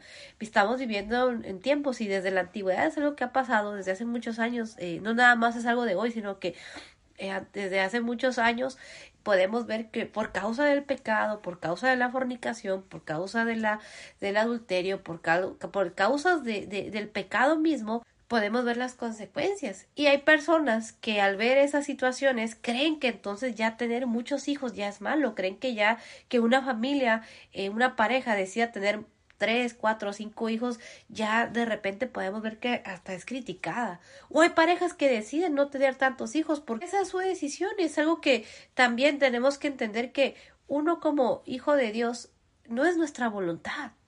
Nosotros a veces creemos que que concebimos o tenemos hijos por nuestra voluntad, pero así como hay personas que quieren tener muchos hijos y pueden tenerlos, y hay personas que no quieren tener muchos hijos y no los tienen, y hay personas que quisieran tener muchos hijos, pero no pueden tener hijos. Y hay personas que no quieren tener hijos y tienen hijos. Aquí podemos ver que no es la voluntad del hombre, es la voluntad de Dios. El que una pareja tenga una familia de muchos hijos o de pocos hijos, gloria a Dios, porque son los hijos que Dios nos está permitiendo y nos está concediendo. Ahora, hay quienes quieren tener hijos, pero tienen hijos, ¿por qué? Porque tomaron tal vez una mala decisión, porque por causa del pecado, pero a pesar de eso, hermanos, muchos de nosotros pudimos llegar a ser concebidos eh, y, y nos pudieron haber dicho que no fuimos planeados. ¿Cuántos de nosotros no tenemos un testimonio de que nuestros padres nos, nos pudieron haber dicho que no fuimos planeados, que tal vez fuimos productos de un accidente? Pero algo que el Espíritu Santo de Dios me enseña es que todos, hermanos, todos tenemos un propósito en Dios. Aún aquellos que tal vez nacimos de una familia en la cual no éramos esperados o que tal vez vivimos o nacimos con cierto rechazo, porque tal vez no, no era el plan de nuestros padres, pero sí era el plan de Dios. Porque si nosotros vivimos, si nosotros fuimos concebidos, si nosotros nacimos y nuestra, nuestra madre concibió, se embarazó y tuvimos el privilegio de nacer y de estar vivos, es porque Dios tiene un propósito y no fue voluntad de, de, de nuestra mamá ni voluntad de nuestro papá, fue voluntad de Dios. Es algo más grande porque a veces nos toca vivir, es algo que el Espíritu Santo Dios me recuerda eh, con rechazo tal vez de nuestro papá o de nuestra mamá, o de tal vez que fuimos amados por nuestra mamá, pero nuestro papá nos abandonó, por ejemplo. Entonces, o, o, o niños o niñas que su mamá los abandona, pero viven con su papá o son abandonados por ambos padres. Algo que el Espíritu Santo de Dios me recuerda es que aunque mi padre o mi madre me dejaren con todo, Dios me recogerá. ¿Por qué? Porque Dios, nuestro Padre Celestial, nuestro Señor Jesucristo, el Espíritu Santo, nos da el privilegio de nacer, de vivir, de estar vivos en este tiempo, porque Dios tiene un propósito. Nosotros fuimos creados por la voluntad de Dios, nacimos por la voluntad de Dios. No, no nacimos por la voluntad de nuestros padres, nacimos porque Dios así lo quiso. Y el Espíritu Santo de Dios me recuerda Salmos 139, versículo 16, que dice, Bien vieron tus ojos, y en tu libro estaban escritas todas aquellas cosas que fueron luego, que fueron luego formadas, sin faltar una de ellas. Dios ya nos conocía. Antes de nacer, Dios ya nos conocía. Y si estamos vivos, hermanos, es por la voluntad de Dios. Y todos y cada uno de nosotros tenemos un propósito en Dios. Tal vez si hemos vivido, pasado por momentos de rechazo, si nos han rechazado nuestros padres, nuestros hermanos, o hay personas que nos han tratado con rechazo o desprecio. Lo que el Espíritu Santo de Dios me enseña el día de hoy es que tú y yo fuimos creados por la voluntad de Dios, fuimos formados, fuimos hechos, nacimos, vivimos por la voluntad de Dios. Gloria a Dios. En sus planes estábamos. Él nos conocía antes de que naciéramos, cuando éramos un embrión, una cosita tan pequeñita. Y Dios ya nos conocía. Y a Dios nos dio un propósito. Gloria a Dios. Y en el versículo 11 de Oseas capítulo 9, en la versión NBI o Nueva Versión Internacional, dice lo siguiente: El esplendor de Efraín saldrá volando como un ave. No habrá más concepción, ni embarazo, ni nacimiento. Aquí podemos ver en el versículo 11 de Oseas capítulo 9, en la versión NBI, que dice al principio: El esplendor de Efraín saldrá volando como un ave. Ese esplendor, hermanos, algo que el Espíritu Santo Dios me enseña, es que eran esos hijos y aún en estos tiempos, hermanos, nuestros hijos son ese esplendor. ¿Cuántos de aquellos que tenemos hijos para nosotros nuestros hijos es ese privilegio, es ese esplendor, es ese regalo de Dios.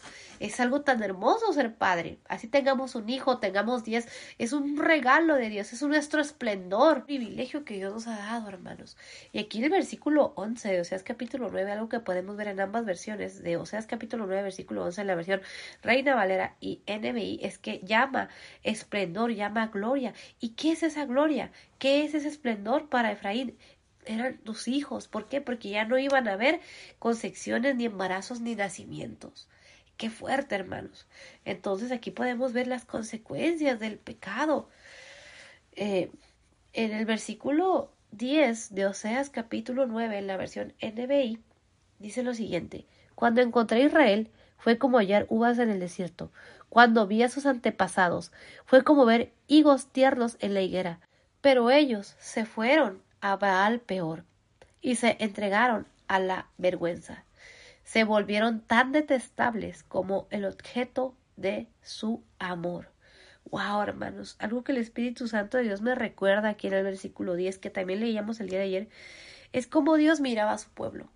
Dice en el versículo 10 en la versión NBI, o sea, es capítulo 9, dice al principio, cuando encontré a Israel fue como hallar uvas en el desierto. Para Dios, la forma en la que él veía a su pueblo era una forma tan especial, lo compara de una manera tan única porque lo compara, dice, como hallar uvas en el desierto. Hermanos, en el desierto no hay nada. Imaginémonos encontrar uvas en el desierto. Es algo tan preciado. ¿Por qué? Porque es algo que no hay. Pero las uvas, hermanos, e, encontrar uvas en el desierto, vemos lo especial que era su pueblo para Dios. También lo compara y dice, cuando vi a sus antepasados fue como ver higos tiernos en la higuera. Algo que el Espíritu Santo de Dios me enseña es cómo Dios miraba a su pueblo. Cómo Dios miró, en este caso, a Abraham, a Isaac, a Jacob, a las doce tribus de Israel. Cómo Dios los miraba. Y a veces nosotros no valoramos la forma en la que Dios nos ve, porque para Dios somos especiales. Él nos ve de una manera tan hermosa. Y a veces nosotros no valoramos eso. A veces nosotros no nos damos cuenta del amor de Dios, no apreciamos el amor que Dios nos tiene. Porque Dios, hermanos, no nos ve como nosotros nos vemos. Algo que el Espíritu Santo de Dios me ha enseñado es que Dios no me ve como yo me veo. A veces cuando yo me veo en el espejo, veo mis defectos, veo mi pecado, veo mi maldad, veo mis errores, veo mis defectos. Pero Dios no me ve como yo me veo. Él me ve con ojos de amor. Él me ve como esa uva, como si hallara esa uva en el desierto, como esa higuera tierna. Él me ve de una manera tan especial, Él nos ve de una manera tan especial. Pero a veces por el pecado, hermanos, podemos llegar a ver las consecuencias de, de que la manera en la que Dios nos ve, nosotros no lo valoramos y nos desviamos, como ellos, como la nación de Israel se había desviado. Dice al final del versículo 10 de Oseas capítulo 9 en la versión NBI dice, pero ellos se fueron a Valpeor y se entregaron a la vergüenza, se volvieron tan detestables como el objeto de su amor. Podemos ver, hermanos, que a veces no valoramos. ¿A qué punto podemos llegar? Hay que tener mucho cuidado porque aquí podemos ver en este capítulo y en cada capítulo del libro, o sea, las consecuencias del pecado. Y aquí en el versículo 11 que leímos al principio dice, Oseas capítulo 9, versículo 11, en la versión NBI dice, el esplendor de Efraín saldrá volando como un ave, y no habrá más concepción ni embarazo ni nacimiento. El versículo 12 de Oseas capítulo 9 en la versión NBI dice también, y aun cuando vean crecer a sus hijos, yo los arrebataré de este mundo. Hay de ellos cuando los abandone. Hay de ellos. Y también, hermanos, es algo que el Espíritu Santo de Dios nos enseña. Hay de nosotros si nos apartamos de Dios. Porque las consecuencias no nada más son para nosotros, sino también para nuestros hijos. Por eso vemos en estos tiempos, hermanos, cómo la maldad se multiplica. ¿Por qué? Porque muchos de nosotros nos desviamos o nos hemos desviado. Y es algo que el Espíritu Santo de Dios me enseña, las consecuencias de desviarme. Leas capítulo 9, versículo 10 en la versión Reina Valera 1960 dice lo siguiente. Como uvas en el desierto hallé a Israel, como la fruta temprana de la higuera en su principio vi a vuestros padres. Ellos acudieron a Baal peor, se apartaron para vergüenza y se hicieron abominables como aquello que amaron. Podemos ver, hermanos, el versículo 10 es un versículo tan fuerte porque nos enseña la forma en la que Dios los había mirado, con esa, con esa, los había visto de una manera tan especial. Pero llegó un punto que por causa del pecado y porque ellos dice que habían acudido a Baal peor. Y Baal peor, pueden leer esta parte, tiene como referencia, el versículo 10 tiene como referencia en números capítulo 25, versículo 1 al 5. Y nos habla de cómo la, en este caso Israel había acudido a, Baal, a peor. ¿Quién era Baal peor? Pueden investigar, pero algo que el Espíritu Santo Dios nos enseña hoy es que Valpeor era un ídolo, era un dios falso eh, de los moabitas, y ellos habían acudido a ese ídolo. Entonces, por eso al final del versículo 10 dice, ellos acudieron a Valpeor, se apartaron para vergüenza y se hicieron abominables como aquello que amaron, así como era de abominable, porque los ídolos, de idolatría, esa abominación a Jehová. Dios lo rechaza, es repugnante, es algo que Dios rechaza. Entonces el Espíritu Santo de Dios me enseña es que el pecado, las consecuencias del pecado lo podemos ver porque ellos eran un pueblo especial, escogido, pero por causa del pecado se habían vuelto abominables, como aquello que habían amado. Wow, es fuerte el versículo 10, pero el Espíritu Santo de Dios nos enseña el día de hoy a que como hijos no nos desviemos, no acudamos al pecado, no acudamos a los ídolos, no nos desviemos, no nos apartemos de Dios. Y lo pueden leer en Números capítulo 25, versículo 1-5, donde el Espíritu Santo de Dios nos abre y nos enseña precisamente esta parte de la historia de Israel, cómo ellos habían acudido al peor. Y bueno, vamos a continuar con el versículo 13, o sea, es capítulo 9, la versión Reina Valera 1960 que dice lo siguiente. Efraín, según veo, es semejante a Tiro, situado en lugar delicioso, pero Efraín sacará sus hijos a la matanza. Y aquí en el versículo 13 de Oseas capítulo 9, la versión Reina Valera 1960, podemos ver cómo el Espíritu Santo de Dios nos enseña cómo Dios le continúa hablando a Efraín. Aquí podemos ver lo que ellos, eh, la, eh, la condición en la cual ellos se encontraban y las consecuencias del pecado, porque dice en el versículo 13 de Oseas capítulo 9, en la versión Reina Valera 1960, dice, Efraín según veo es semejante a Tiro, lo compara con Tiro, dice, situado en lugar delicioso. Pero Efraín sacará a sus hijos a la matanza. Aquí podemos ver cómo el Espíritu Santo de Dios nos enseña cómo Dios lo compara a Efraín con Tiro. Dice que, dice, situado en lugar delicioso. Pero Efraín sacará a sus hijos a la matanza. Aquí podemos, la, podemos ver algo que el Espíritu Santo de Dios nos enseña, la condición en la cual se encontraban, lo que ellos iban a ser capaces de hacer, a pesar de que estaban situados en un lugar delicioso wow, en un buen lugar. O sea, algo que el Espíritu Santo Dios nos enseña. A veces las apariencias engañan, hermanos, porque podemos ver a una persona que podemos verla que aparentemente está muy bien, pero no sabemos lo que esa persona puede llegar a ser capaz de hacer. Y aquí podemos ver, dice el versículo 13 al final, pero Efraín sacará sus hijos a la matanza. Ahí podemos ver la condición, el corazón que ellos tenían. El versículo 14 de Oseas capítulo 9, la versión Reina Valera 1960 dice, Dales, oh Jehová, lo que les has de dar. Dales matriz que aborte y pechos enjutos. Algo que el Espíritu Santo de Dios nos enseña, hermanos, es el versículo 14 es un versículo muy fuerte porque dice, dales, oh Jehová, lo que les has de dar. Dales matriz que aborte y pechos enjutos. Y aquí podemos ver, hermanos, que es fuerte este versículo. Pero dice al principio, dales, oh Jehová, lo que les has de dar. Dales matriz que aborte y pechos enjutos. Y algo que el Espíritu Santo Dios me, enseña y nos enseña hoy es que Dios les iba a dar esto, esta matriz que aborte, que no iban a poder tener ellos hijos. ¿Por qué? Porque Dios sabía lo que ellos iban a hacer con esos hijos. Wow, hermanos, es fuerte. último, vamos a leer Oseas capítulo 9, versículo 13 en la versión NBI o nueva versión internacional que dice lo siguiente. He visto a Efraín y a Tiro plantados en una pradera, pero Efraín entregará sus hijos al verdugo dice el versículo 14, Dales, Señor, ¿qué les darás? Dales vientres que aborten y pechos resecos. Aquí en la versión Reina Valera al final dice pechos enjutos y en la versión NBI lo traduce como pechos resecos. La palabra enjuto, eh, la palabra enjuto, el significado del término enjuto dice que significa que está muy delgado. También la palabra enjuto significa que tiene poca agua o carece de ella. El término enjuto es similar a la palabra delgado, seco, flaco. Entonces podemos ver, hermanos, que un pecho enjuto, en este caso eh, en una mujer que tiene un pecho que es, eh, que es seco, que es enjuto, que no, no puede alimentar a un bebé. Entonces un bebé con una mamá que no puede darle de comer y sobre todo en aquellos tiempos, hermanos, era un bebé que no podía sobrevivir. Y es algo que podemos ver en estos tiempos que el Espíritu Santo Dios me recuerda, porque cuántos de nosotras que fuimos mamás o que somos mamás o vamos a ser mamás, se nos dice que la leche materna es, la, es el mejor alimento.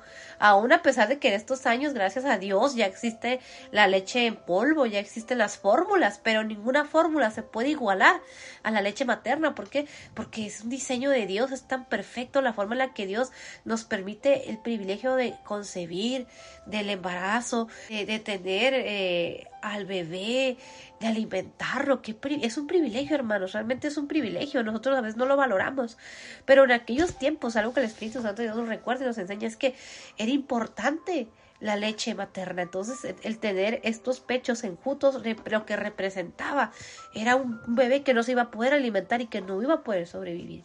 Y vemos las consecuencias del pecado. Dios les iba a dar esto. ¿Por qué? Por las consecuencias del pecado. Y para terminar, el día de hoy, si aún no has entregado tu vida a nuestro Señor Jesucristo, dile en oración, Señor Jesús, yo te recibo hoy como Señor único y suficiente Salvador, perdona mis pecados, escribe mi nombre en el libro de la vida, hazme hoy una nueva criatura.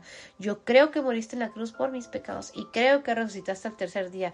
Cámbiame, transfórmame, transforma mi corazón, yo hoy te confieso como Señor único y suficiente Salvador de mi vida. Escribe mi nombre en el libro de la vida. Hazme hoy una nueva criatura. En el nombre precioso de Cristo Jesús. Amén.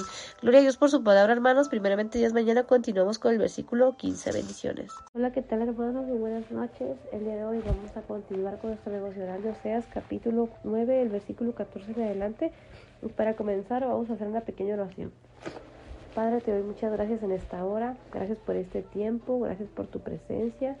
Gracias por permitirnos tener este maravilloso tiempo contigo. En esta noche, Señor, yo te pido perdón.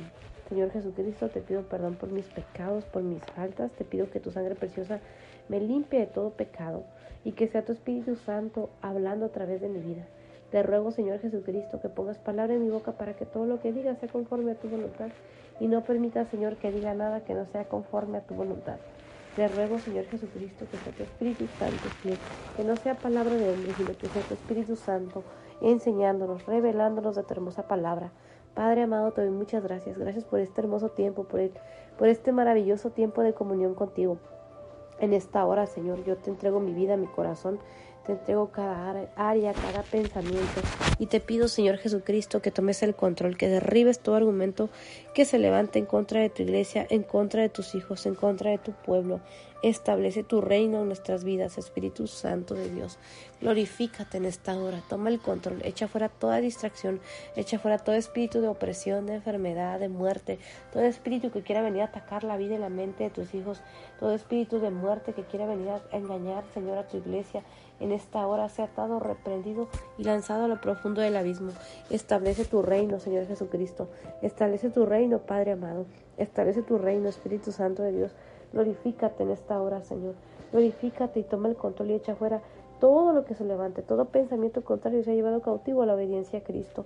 Te pido, Señor Jesucristo, que reprendas al devorador, que pelees la batalla por tus hijos, que pelees la batalla por tu iglesia, que pelees la batalla por tu pueblo, que nos enseñes y me enseñes de tu hermosa palabra, que reprendas todo espíritu de enfermedad, de muerte que está atacando la vida de tus hijos, Señor. En el nombre de Jesús, se atado, reprendido y lanzado a lo profundo del abismo. Padre, glorifícate. Espíritu Santo de Dios, glorifícate. Señor Jesucristo, glorifícate. Te doy muchas gracias. Te pido perdón por mis pecados y faltas. Señor Jesucristo, yo te pido que quites todo velo mágico, que quites toda venda mágica, que quites toda ceguera y que quites toda sordera espiritual. Te ruego en esta hora, Señor Jesucristo, que pongas palabra en mi boca para que todo lo que diga sea conforme a tu voluntad. Sé tú hablando a través de mi vida, Señor. Yo te pido que uses mi vida como ese instrumento, Señor, que sea un instrumento, Señor, para agradarte, un instrumento que haga tu voluntad, un instrumento, Señor, que sea usado por ti para gloria y honra tuya. Toma el control, toca los corazones, quita todo velo mágico, quita toda venda mágica, quita toda ceguera y toda sordera espiritual. Quita el corazón de piedra y pon un corazón de carne sensible a tu palabra, que sea tu Espíritu Santo hablando a nuestro corazón. Espíritu Santo de Dios, redargúyenos de pecado, redargúyeme de pecado, enséñanos y enséñame de tu hermosa palabra en esta hora. Te doy muchas gracias porque eres bueno, Señor, porque tú eres bueno, Señor, y porque para siempre es tu misericordia. Derriba todo lo que se levante en contra de tus hijos, en contra de tu pueblo, en contra de tu iglesia. Derriba todo argumento, Señor Jesucristo, que se levante en contra de tus hijos en esta hora. Padre, derrama de tu gloria. Espíritu Santo de Dios, derrama de tu gloria. Señor Jesucristo, derrama de tu gloria. Te doy muchas gracias porque eres muy bueno, Señor y porque para siempre es tu misericordia. Toma el control en esta hora, toma el control en este tiempo y te pido que me enseñes a adorar.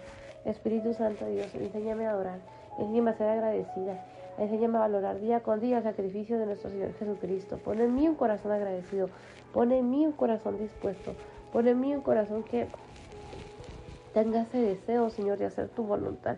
Quita el corazón de piedra y pon un corazón de carne sensible a tu palabra. Cámbiame, transfórmame. Ayúdanos en esta hora, Espíritu Santo de Dios. Toma el control. Derriba todo lo que se levante en contra de tu pueblo, en contra de tus hijos. Te doy muchas gracias en esta noche. Padre, te adoramos. Espíritu Santo de Dios, te adoramos. Señor Jesucristo, te adoramos.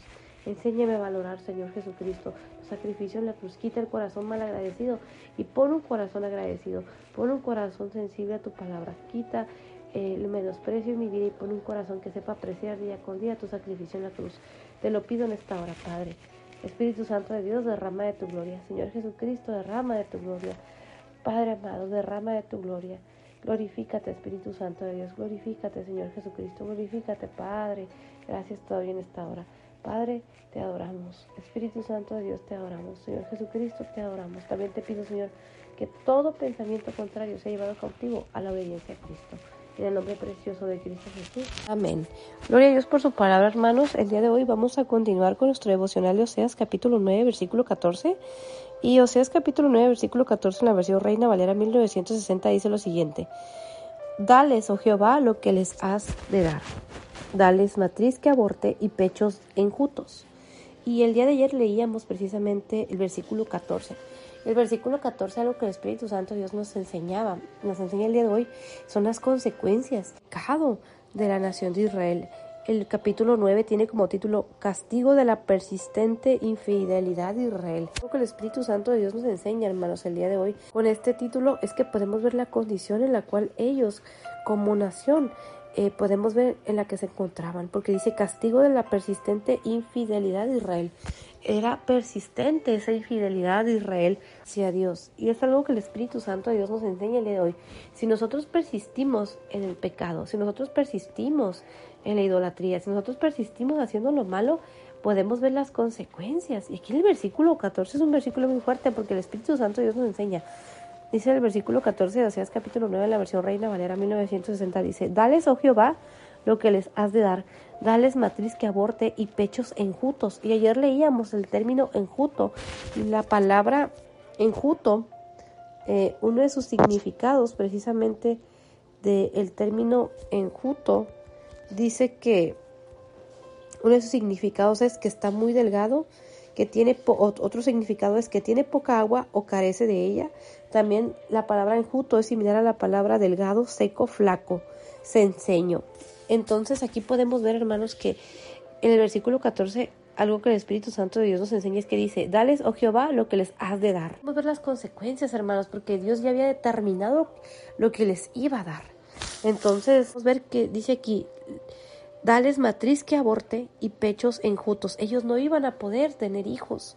¿Por qué? Porque les iba a dar matriz que aborte, una matriz que no iba a poder eh, dar a luz un bebé, una matriz que eh, no iba a poder, en este caso, dar vida porque iba a ser una matriz que aborte. Si ellos llegaban a concebir, la matriz no iba a poder en este caso mantener al bebé porque iba a ser una matriz, como dice aquí, una matriz que aborte. Y luego dice pechos enjutos. Y algo que podemos entender y que puedo entender como el Espíritu Santo Dios nos enseña, hermanos, es que no iban a vivir esos bebés, eh, iban a ser bebés que no iban a poder, en este caso, nacer. Y si acaso llegaban a nacer, podemos ver algo muy importante aquí porque dice y pechos enjutos, entonces no iban a poder sobrevivir. ¿Por qué? Porque algo que el Espíritu Santo Dios me enseña y nos enseña es que eh, un bebé depende del alimento, depende de la leche materna. Y si una madre iba a tener en este caso esos pechos enjutos, pechos delgados, secos, que no iban a poder producir ese alimento, entonces eh, iban a ser bebés que no iban a poder en este caso sobrevivir porque no iban a tener ese alimento. Entonces es, es fuerte, hermanos, pero algo que el Espíritu Santo de Dios me recuerda es que el pecado trae condenación. Y si nosotros eh, leemos, por ejemplo, el libro de Apocalipsis, podemos ver que en el libro Apocalipsis habla acerca del juicio que va a venir sobre esta tierra. ¿Para quién es ese juicio? Para aquel que no ha entregado su vida a nuestro Señor Jesucristo, para aquel que persiste en el pecado, en lugar de arrepentirse, persiste haciendo lo malo. Entonces vemos las consecuencias del pecado.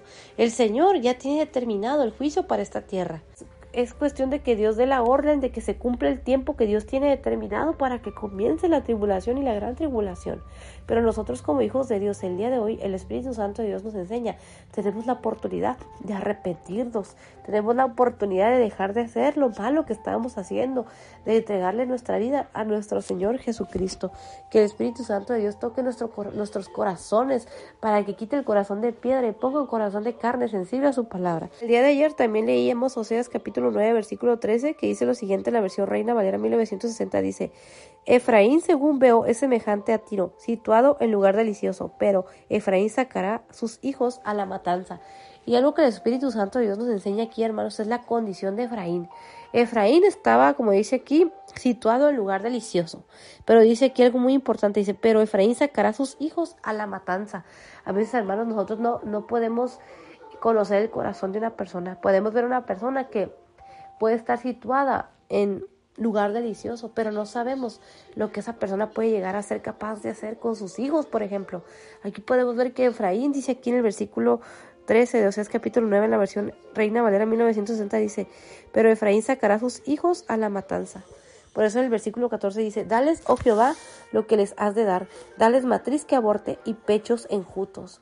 Algo que podemos ver, hermanos, es que el Señor conocía el corazón de Efraín y conocía lo que ellos iban a ser capaces de hacer. Wow, y podemos ver las consecuencias de eso. Ellos no iban a poder tener hijos. Como leíamos ayer precisamente el versículo 11, o sea, es capítulo 9 en la versión Reina Valera 1960 que dice, la gloria de Efraín volará cual ave, de modo que no habrá nacimientos, ni embarazos, ni concepciones. Iba a llegar ese tiempo en el cual no iba a haber embarazos, ni nacimientos, ni concepciones wow, es algo que Dios tenía determinado que les iba a dar. ¿Por qué? Porque Dios conocía el corazón. Hermanos, el pecado trae condenación. Lo que el Espíritu Santo de Dios nos enseña el día de hoy, hermanos, es que nosotros podemos ver las consecuencias del pecado. El pecado trae condenación, hermanos. Y aquí podemos ver las consecuencias para, en este caso, para la nación de Israel. Y aquí hablando específicamente de, de Efraín. En Oseas capítulo 9, versículo 3, en la versión NBI o nueva versión internacional, dice lo siguiente. He visto a Efraín y a Tiro plantados en una pradera, pero Efraín entregará a sus hijos al verdugo. Dice el versículo 14, Dale, Señor, ¿qué les darás? Dales vientres que aborten y pechos resecos.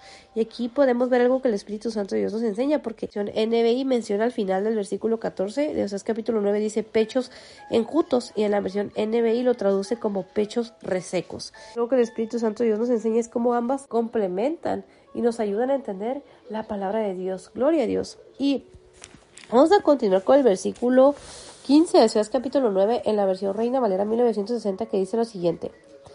Toda la maldad de ellos fue en Gilgal. Allí pues les tomé aversión. Por la perversidad de sus obras los echaré de mi casa. No los amaré más. Todos sus príncipes son desleales. El versículo 15, hermanos de Oseas capítulo 9 en la versión Reina Valera 1960 podemos ver algo que el Espíritu Santo de Dios nos enseña que es muy importante. Primero dice, toda la maldad de ellos fue en Gilgal. El Señor conocía su maldad, sabía dónde ellos estaban haciendo las cosas. El Señor, hermanos, conoce nuestra maldad y Él sabe en qué áreas, en qué lugares, en qué momentos. Nosotros como hijos de Dios le hemos fallado. El Señor conoce todo de nosotros.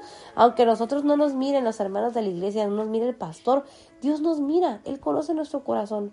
Y es algo que el Espíritu Santo de Dios me redarguye porque a veces creemos que podemos engañar a la gente. Pero hermanos, a Dios no lo podemos engañar. Inclusive podemos llegar a querer o pretender engañarnos a nosotros mismos. Y hay personas que muchas veces podemos conocer que se engañan. O nosotros mismos nos queremos o nos engañamos a nosotros mismos, creyendo que estamos haciendo las cosas bien cuando estamos haciendo las cosas mal. Pero Dios, Padre Celestial, el Espíritu Santo de Dios, nuestro Señor Jesucristo nos conoce. Dios no puede ser burlado. La palabra de Dios nos enseña que Dios no puede ser burlado. Todo lo que el hombre sembrare, eso también segará. Entonces, aquí vemos las consecuencias, hermanos. Dice el versículo 15 de Oseas capítulo 9, la versión Reina Valera 1960, dice al principio, toda la maldad de ellos fue en Gilgal. Dios conocía su maldad y sabía dónde había sido. Y luego dice, versículo 15 de Oseas capítulo 9, la versión Reina Valera 1960, continúa y dice, pues les tomé aversión por la perversidad de sus obras, los echaré de mi casa. Dice al principio, pues les tomé aversión. Y la palabra o el término aversión significa sentimiento de rechazo o repugnancia hacia una persona o cosa. Uno de los significados de la palabra aversión que el Espíritu Santo de Dios nos enseña, hermanos, es que Jehová nuestro Dios les tomó aversión, porque dice el versículo 15, pues les tomé aversión. Wow, hermanos, el Señor los había, les había, perdón, eh, les había tomado aversión por las consecuencias del pecado, porque el pecado, hermanos, es abominación, causa rechazo, rechazo, causa repulsión. El pecado, hermanos, nos aparta de Dios y aquí podemos ver las consecuencias. El Señor dice aquí en el versículo 15 de Oseas capítulo 9, en la versión Reina Valera 1960, dice, pues les tomé aversión, que por las obras que ellos estaban haciendo, por sus malas decisiones estaban eh, teniendo en este caso el rechazo, le habían provocado en este caso que el Señor les tomara aversión. Y aquí vienen las consecuencias, hermanos. A veces no nos damos cuenta eh, las cosas que estamos haciendo. Y luego dice el versículo 15, continúa y dice, por la perversidad de sus obras los echaré de mi casa. El Señor les estaba diciendo que por la perversidad de sus obras, de lo que ellos estaban haciendo, el Señor los iba a echar de su casa. Wow, hermanos. Luego dice al final del versículo 15, no los amaré más todos sus príncipes son desleales. Y en la última parte del versículo 15, el Espíritu Santo de Dios nos habla fuerte porque dice, no los amaré más. Hermanos, nosotros sin el amor de Dios estamos perdidos. Sin nuestro Señor Jesucristo estamos perdidos. Sin el amor del Espíritu Santo de Dios estamos perdidos. Sin el amor de Dios estamos perdidos. Sin el amor de nuestro Señor Jesucristo estamos perdidos. ¿A dónde iremos? ¿A dónde iremos si solamente nuestro Señor Jesucristo tiene palabras de vida? Si nosotros no tenemos el amor de Dios, estamos completamente perdidos. Y aquí podemos ver las consecuencias del pecado, hermanos, que el pecado causa aversión, el pecado podemos ver lo que puede causar en la vida de una persona. El versículo 15, en la última parte, en la versión Reina Valera 1960, dice, no los amaré más. Todos sus príncipes son desleales. El Señor conocía el corazón de ellos y sabía, dice aquí, que los príncipes eran desleales, porque dice en la última parte del versículo 15, todos sus príncipes son desleales. El versículo 16 de es capítulo 9 en la versión Reina Valera 1960 continúa. Efraín fue herido, su raíz está seca, no dará más fruto. Aunque engendren, yo mataré lo deseable de su vientre. Hermanos, aquí podemos ver lo que el pecado causa. El pecado nos impide multiplicarnos. El pecado podemos ver que nos impide llegar al propósito, a la promesa que Dios tiene para nuestras vidas, porque dice el versículo 16 de Oseas capítulo 9 de la versión Reina Valera 1960 dice, Efraín fue herido, su raíz está seca. Efraín había sido herido, su raíz estaba seca. Dice, no dará más fruto. Ellos no iban a dar más fruto. Y es algo que el Espíritu Santo de Dios nos alerta, hermanos. ¿Cómo está nuestra vida? ¿Estamos secos? ¿No estamos dando fruto? ¿Qué está pasando con nuestras vidas? ¿Estamos heridos?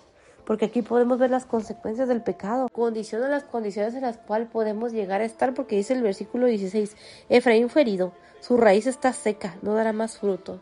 Imaginémonos esto, hermanos. Efraín dice que estaba herido su raíz está seca, no dará más fruto. Ellos no iban a poder dar más fruto, ellos no iban a poder dar más hijos, porque dice la última parte del versículo 16, aunque engendren, yo mataré lo deseable de su vientre. Es algo que el Espíritu Santo de Dios nos enseña, hermanos, las consecuencias del pecado.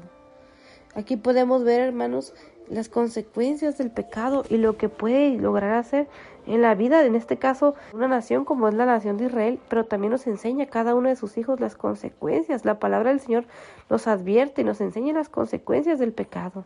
Dice en la última parte del versículo 16, yo mataré lo deseable de su vientre. Y algo que el Espíritu Santo de Dios nos enseña, hermanos, es que si nosotros estamos vivos es un privilegio, porque es Dios el que nos permite vivir. Es el Señor el que nos da el privilegio de estar vivos, porque aquí podemos ver la consecuencia del pecado. Dice en la última parte del versículo 16, yo mataré lo deseable de su vientre. El que estemos vivos al día de hoy, hermanos, es para glorificar al Señor. ¿Por qué? Porque el Señor nos ha dado la oportunidad de vivir. ¡Qué privilegio! En el versículo 17 o sea, es capítulo 9, en la versión Reina Valera 1960, dice lo siguiente. Mi Dios los desechará, porque ellos no lo oyeron y andarán errantes entre las naciones. Aquí podemos ver las causas de las consecuencias. Dice el, el, versículo 17, mi Dios los desechará. Podemos ver lo que puede llegar a ocasionar el pecado tal punto que como dice el versículo 17, mi Dios los desechará. ¡Wow! ¡Qué fuerte, hermanos! Lo que el Espíritu Santo Dios me enseña y nos enseña el día de hoy, hermanos, que somos privilegiados porque el Señor ha tenido misericordia de nosotros. Y Dios no nos ha desechado, Dios tiene misericordia de nosotros, gloria a Dios, pero por eso tenemos que estar a cuentas con Dios, clamando a su misericordia. Dice la última parte del versículo 17, capítulo 9, versículo 17, la versión Reina Valera 1960 dice, mi Dios los desechará porque ellos no le oyeron y andarán errantes entre las naciones. Ellos no lo habían oído, hay que poner atención a lo que Dios nos dice, a la voz de Dios que nos habla día con día. Gloria a Dios por su amor y su misericordia. Y luego dice en la última parte del, versículo 17, dice, y andarán errantes entre las naciones. Y aquí podemos ver las consecuencias del pecado, hermanos, que hace que una persona pueda llegar a andar errante, que hace que una persona no escuche, que hace que una persona pueda llegar a ser rechazada. ¿Por qué? Por causa del pecado. Cosas que a Dios no le agradan. Y nosotros tenemos que entender eso y pedirle al Espíritu Santo de Dios que nos dé discernimiento, sabiduría de lo alto. Aparte del versículo 17 de Jesús capítulo 9 dice, y andarán errantes entre las naciones. Ellos iban a andar errantes entre las naciones.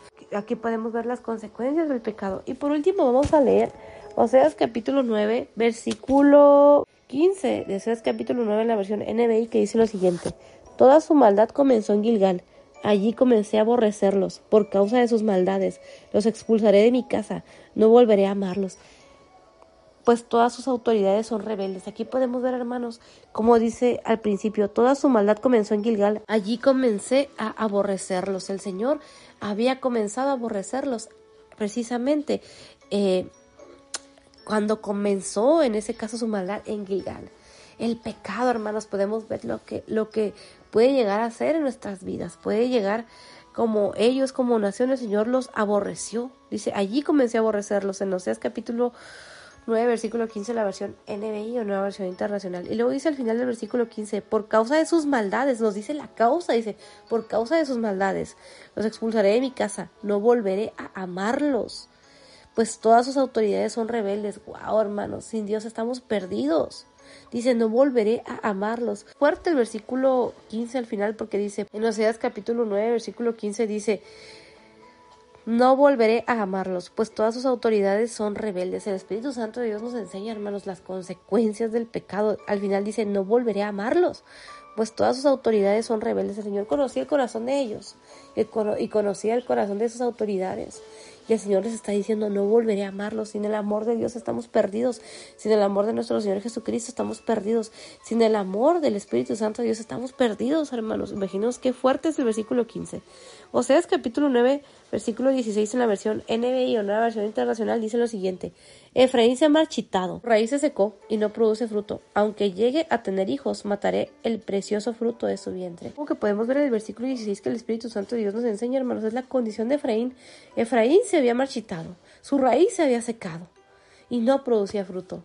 El Espíritu Santo de Dios nos enseña, hermanos, en qué condiciones estamos viviendo, porque podemos ver las consecuencias, porque dice al final, aunque llegue a tener hijos, mas daré el precioso fruto de su vientre. ¡Wow! Y el versículo 17, o sea, es capítulo 9 en la versión NBI, en la versión internacional, dice lo siguiente, como no lo obedecieron, mi Dios los rechazará andarán errantes entre las naciones. El Señor les está hablando a través del profeta Oseas y dice, como no lo obedecieron, que el Espíritu Santo Dios me enseña y nos enseña son las consecuencias porque dice, como no lo obedecieron, mi Dios los rechazará, andarán errantes entre las naciones. El Espíritu Santo de Dios nos ayude a ser hijos e hijas obedientes. Cada día nos esforcemos en hacer la voluntad de Dios. Y gloria a Dios por su palabra, hermanos. El día de hoy lo vamos a dejar hasta aquí, pero primeramente Dios, el día de mañana comenzamos con el capítulo 10 del libro del profeta Oseas. Bendiciones. Y antes de terminar, si no has entregado tu vida a nuestro Señor Jesucristo, dile en oración, Señor Jesús, yo te recibo hoy como Señor único y suficiente Salvador. Perdona mis pecados, escribe mi nombre en el libro de la vida. Yo creo que me en la cruz por mis pecados y creo que resucitaste al tercer día. Cámbiame, transfórmame, escribe mi nombre en el libro de la vida. Yo te pido perdón por mis pecados y faltas, Señor Jesucristo. Yo te confieso hoy como Señor único y suficiente Salvador de mi vida. En el nombre precioso de Cristo Jesús. Amén. Gloria a Dios por su palabra, hermanos. Primeramente, Dios. Mañana continuamos con el capítulo 10. Bendiciones.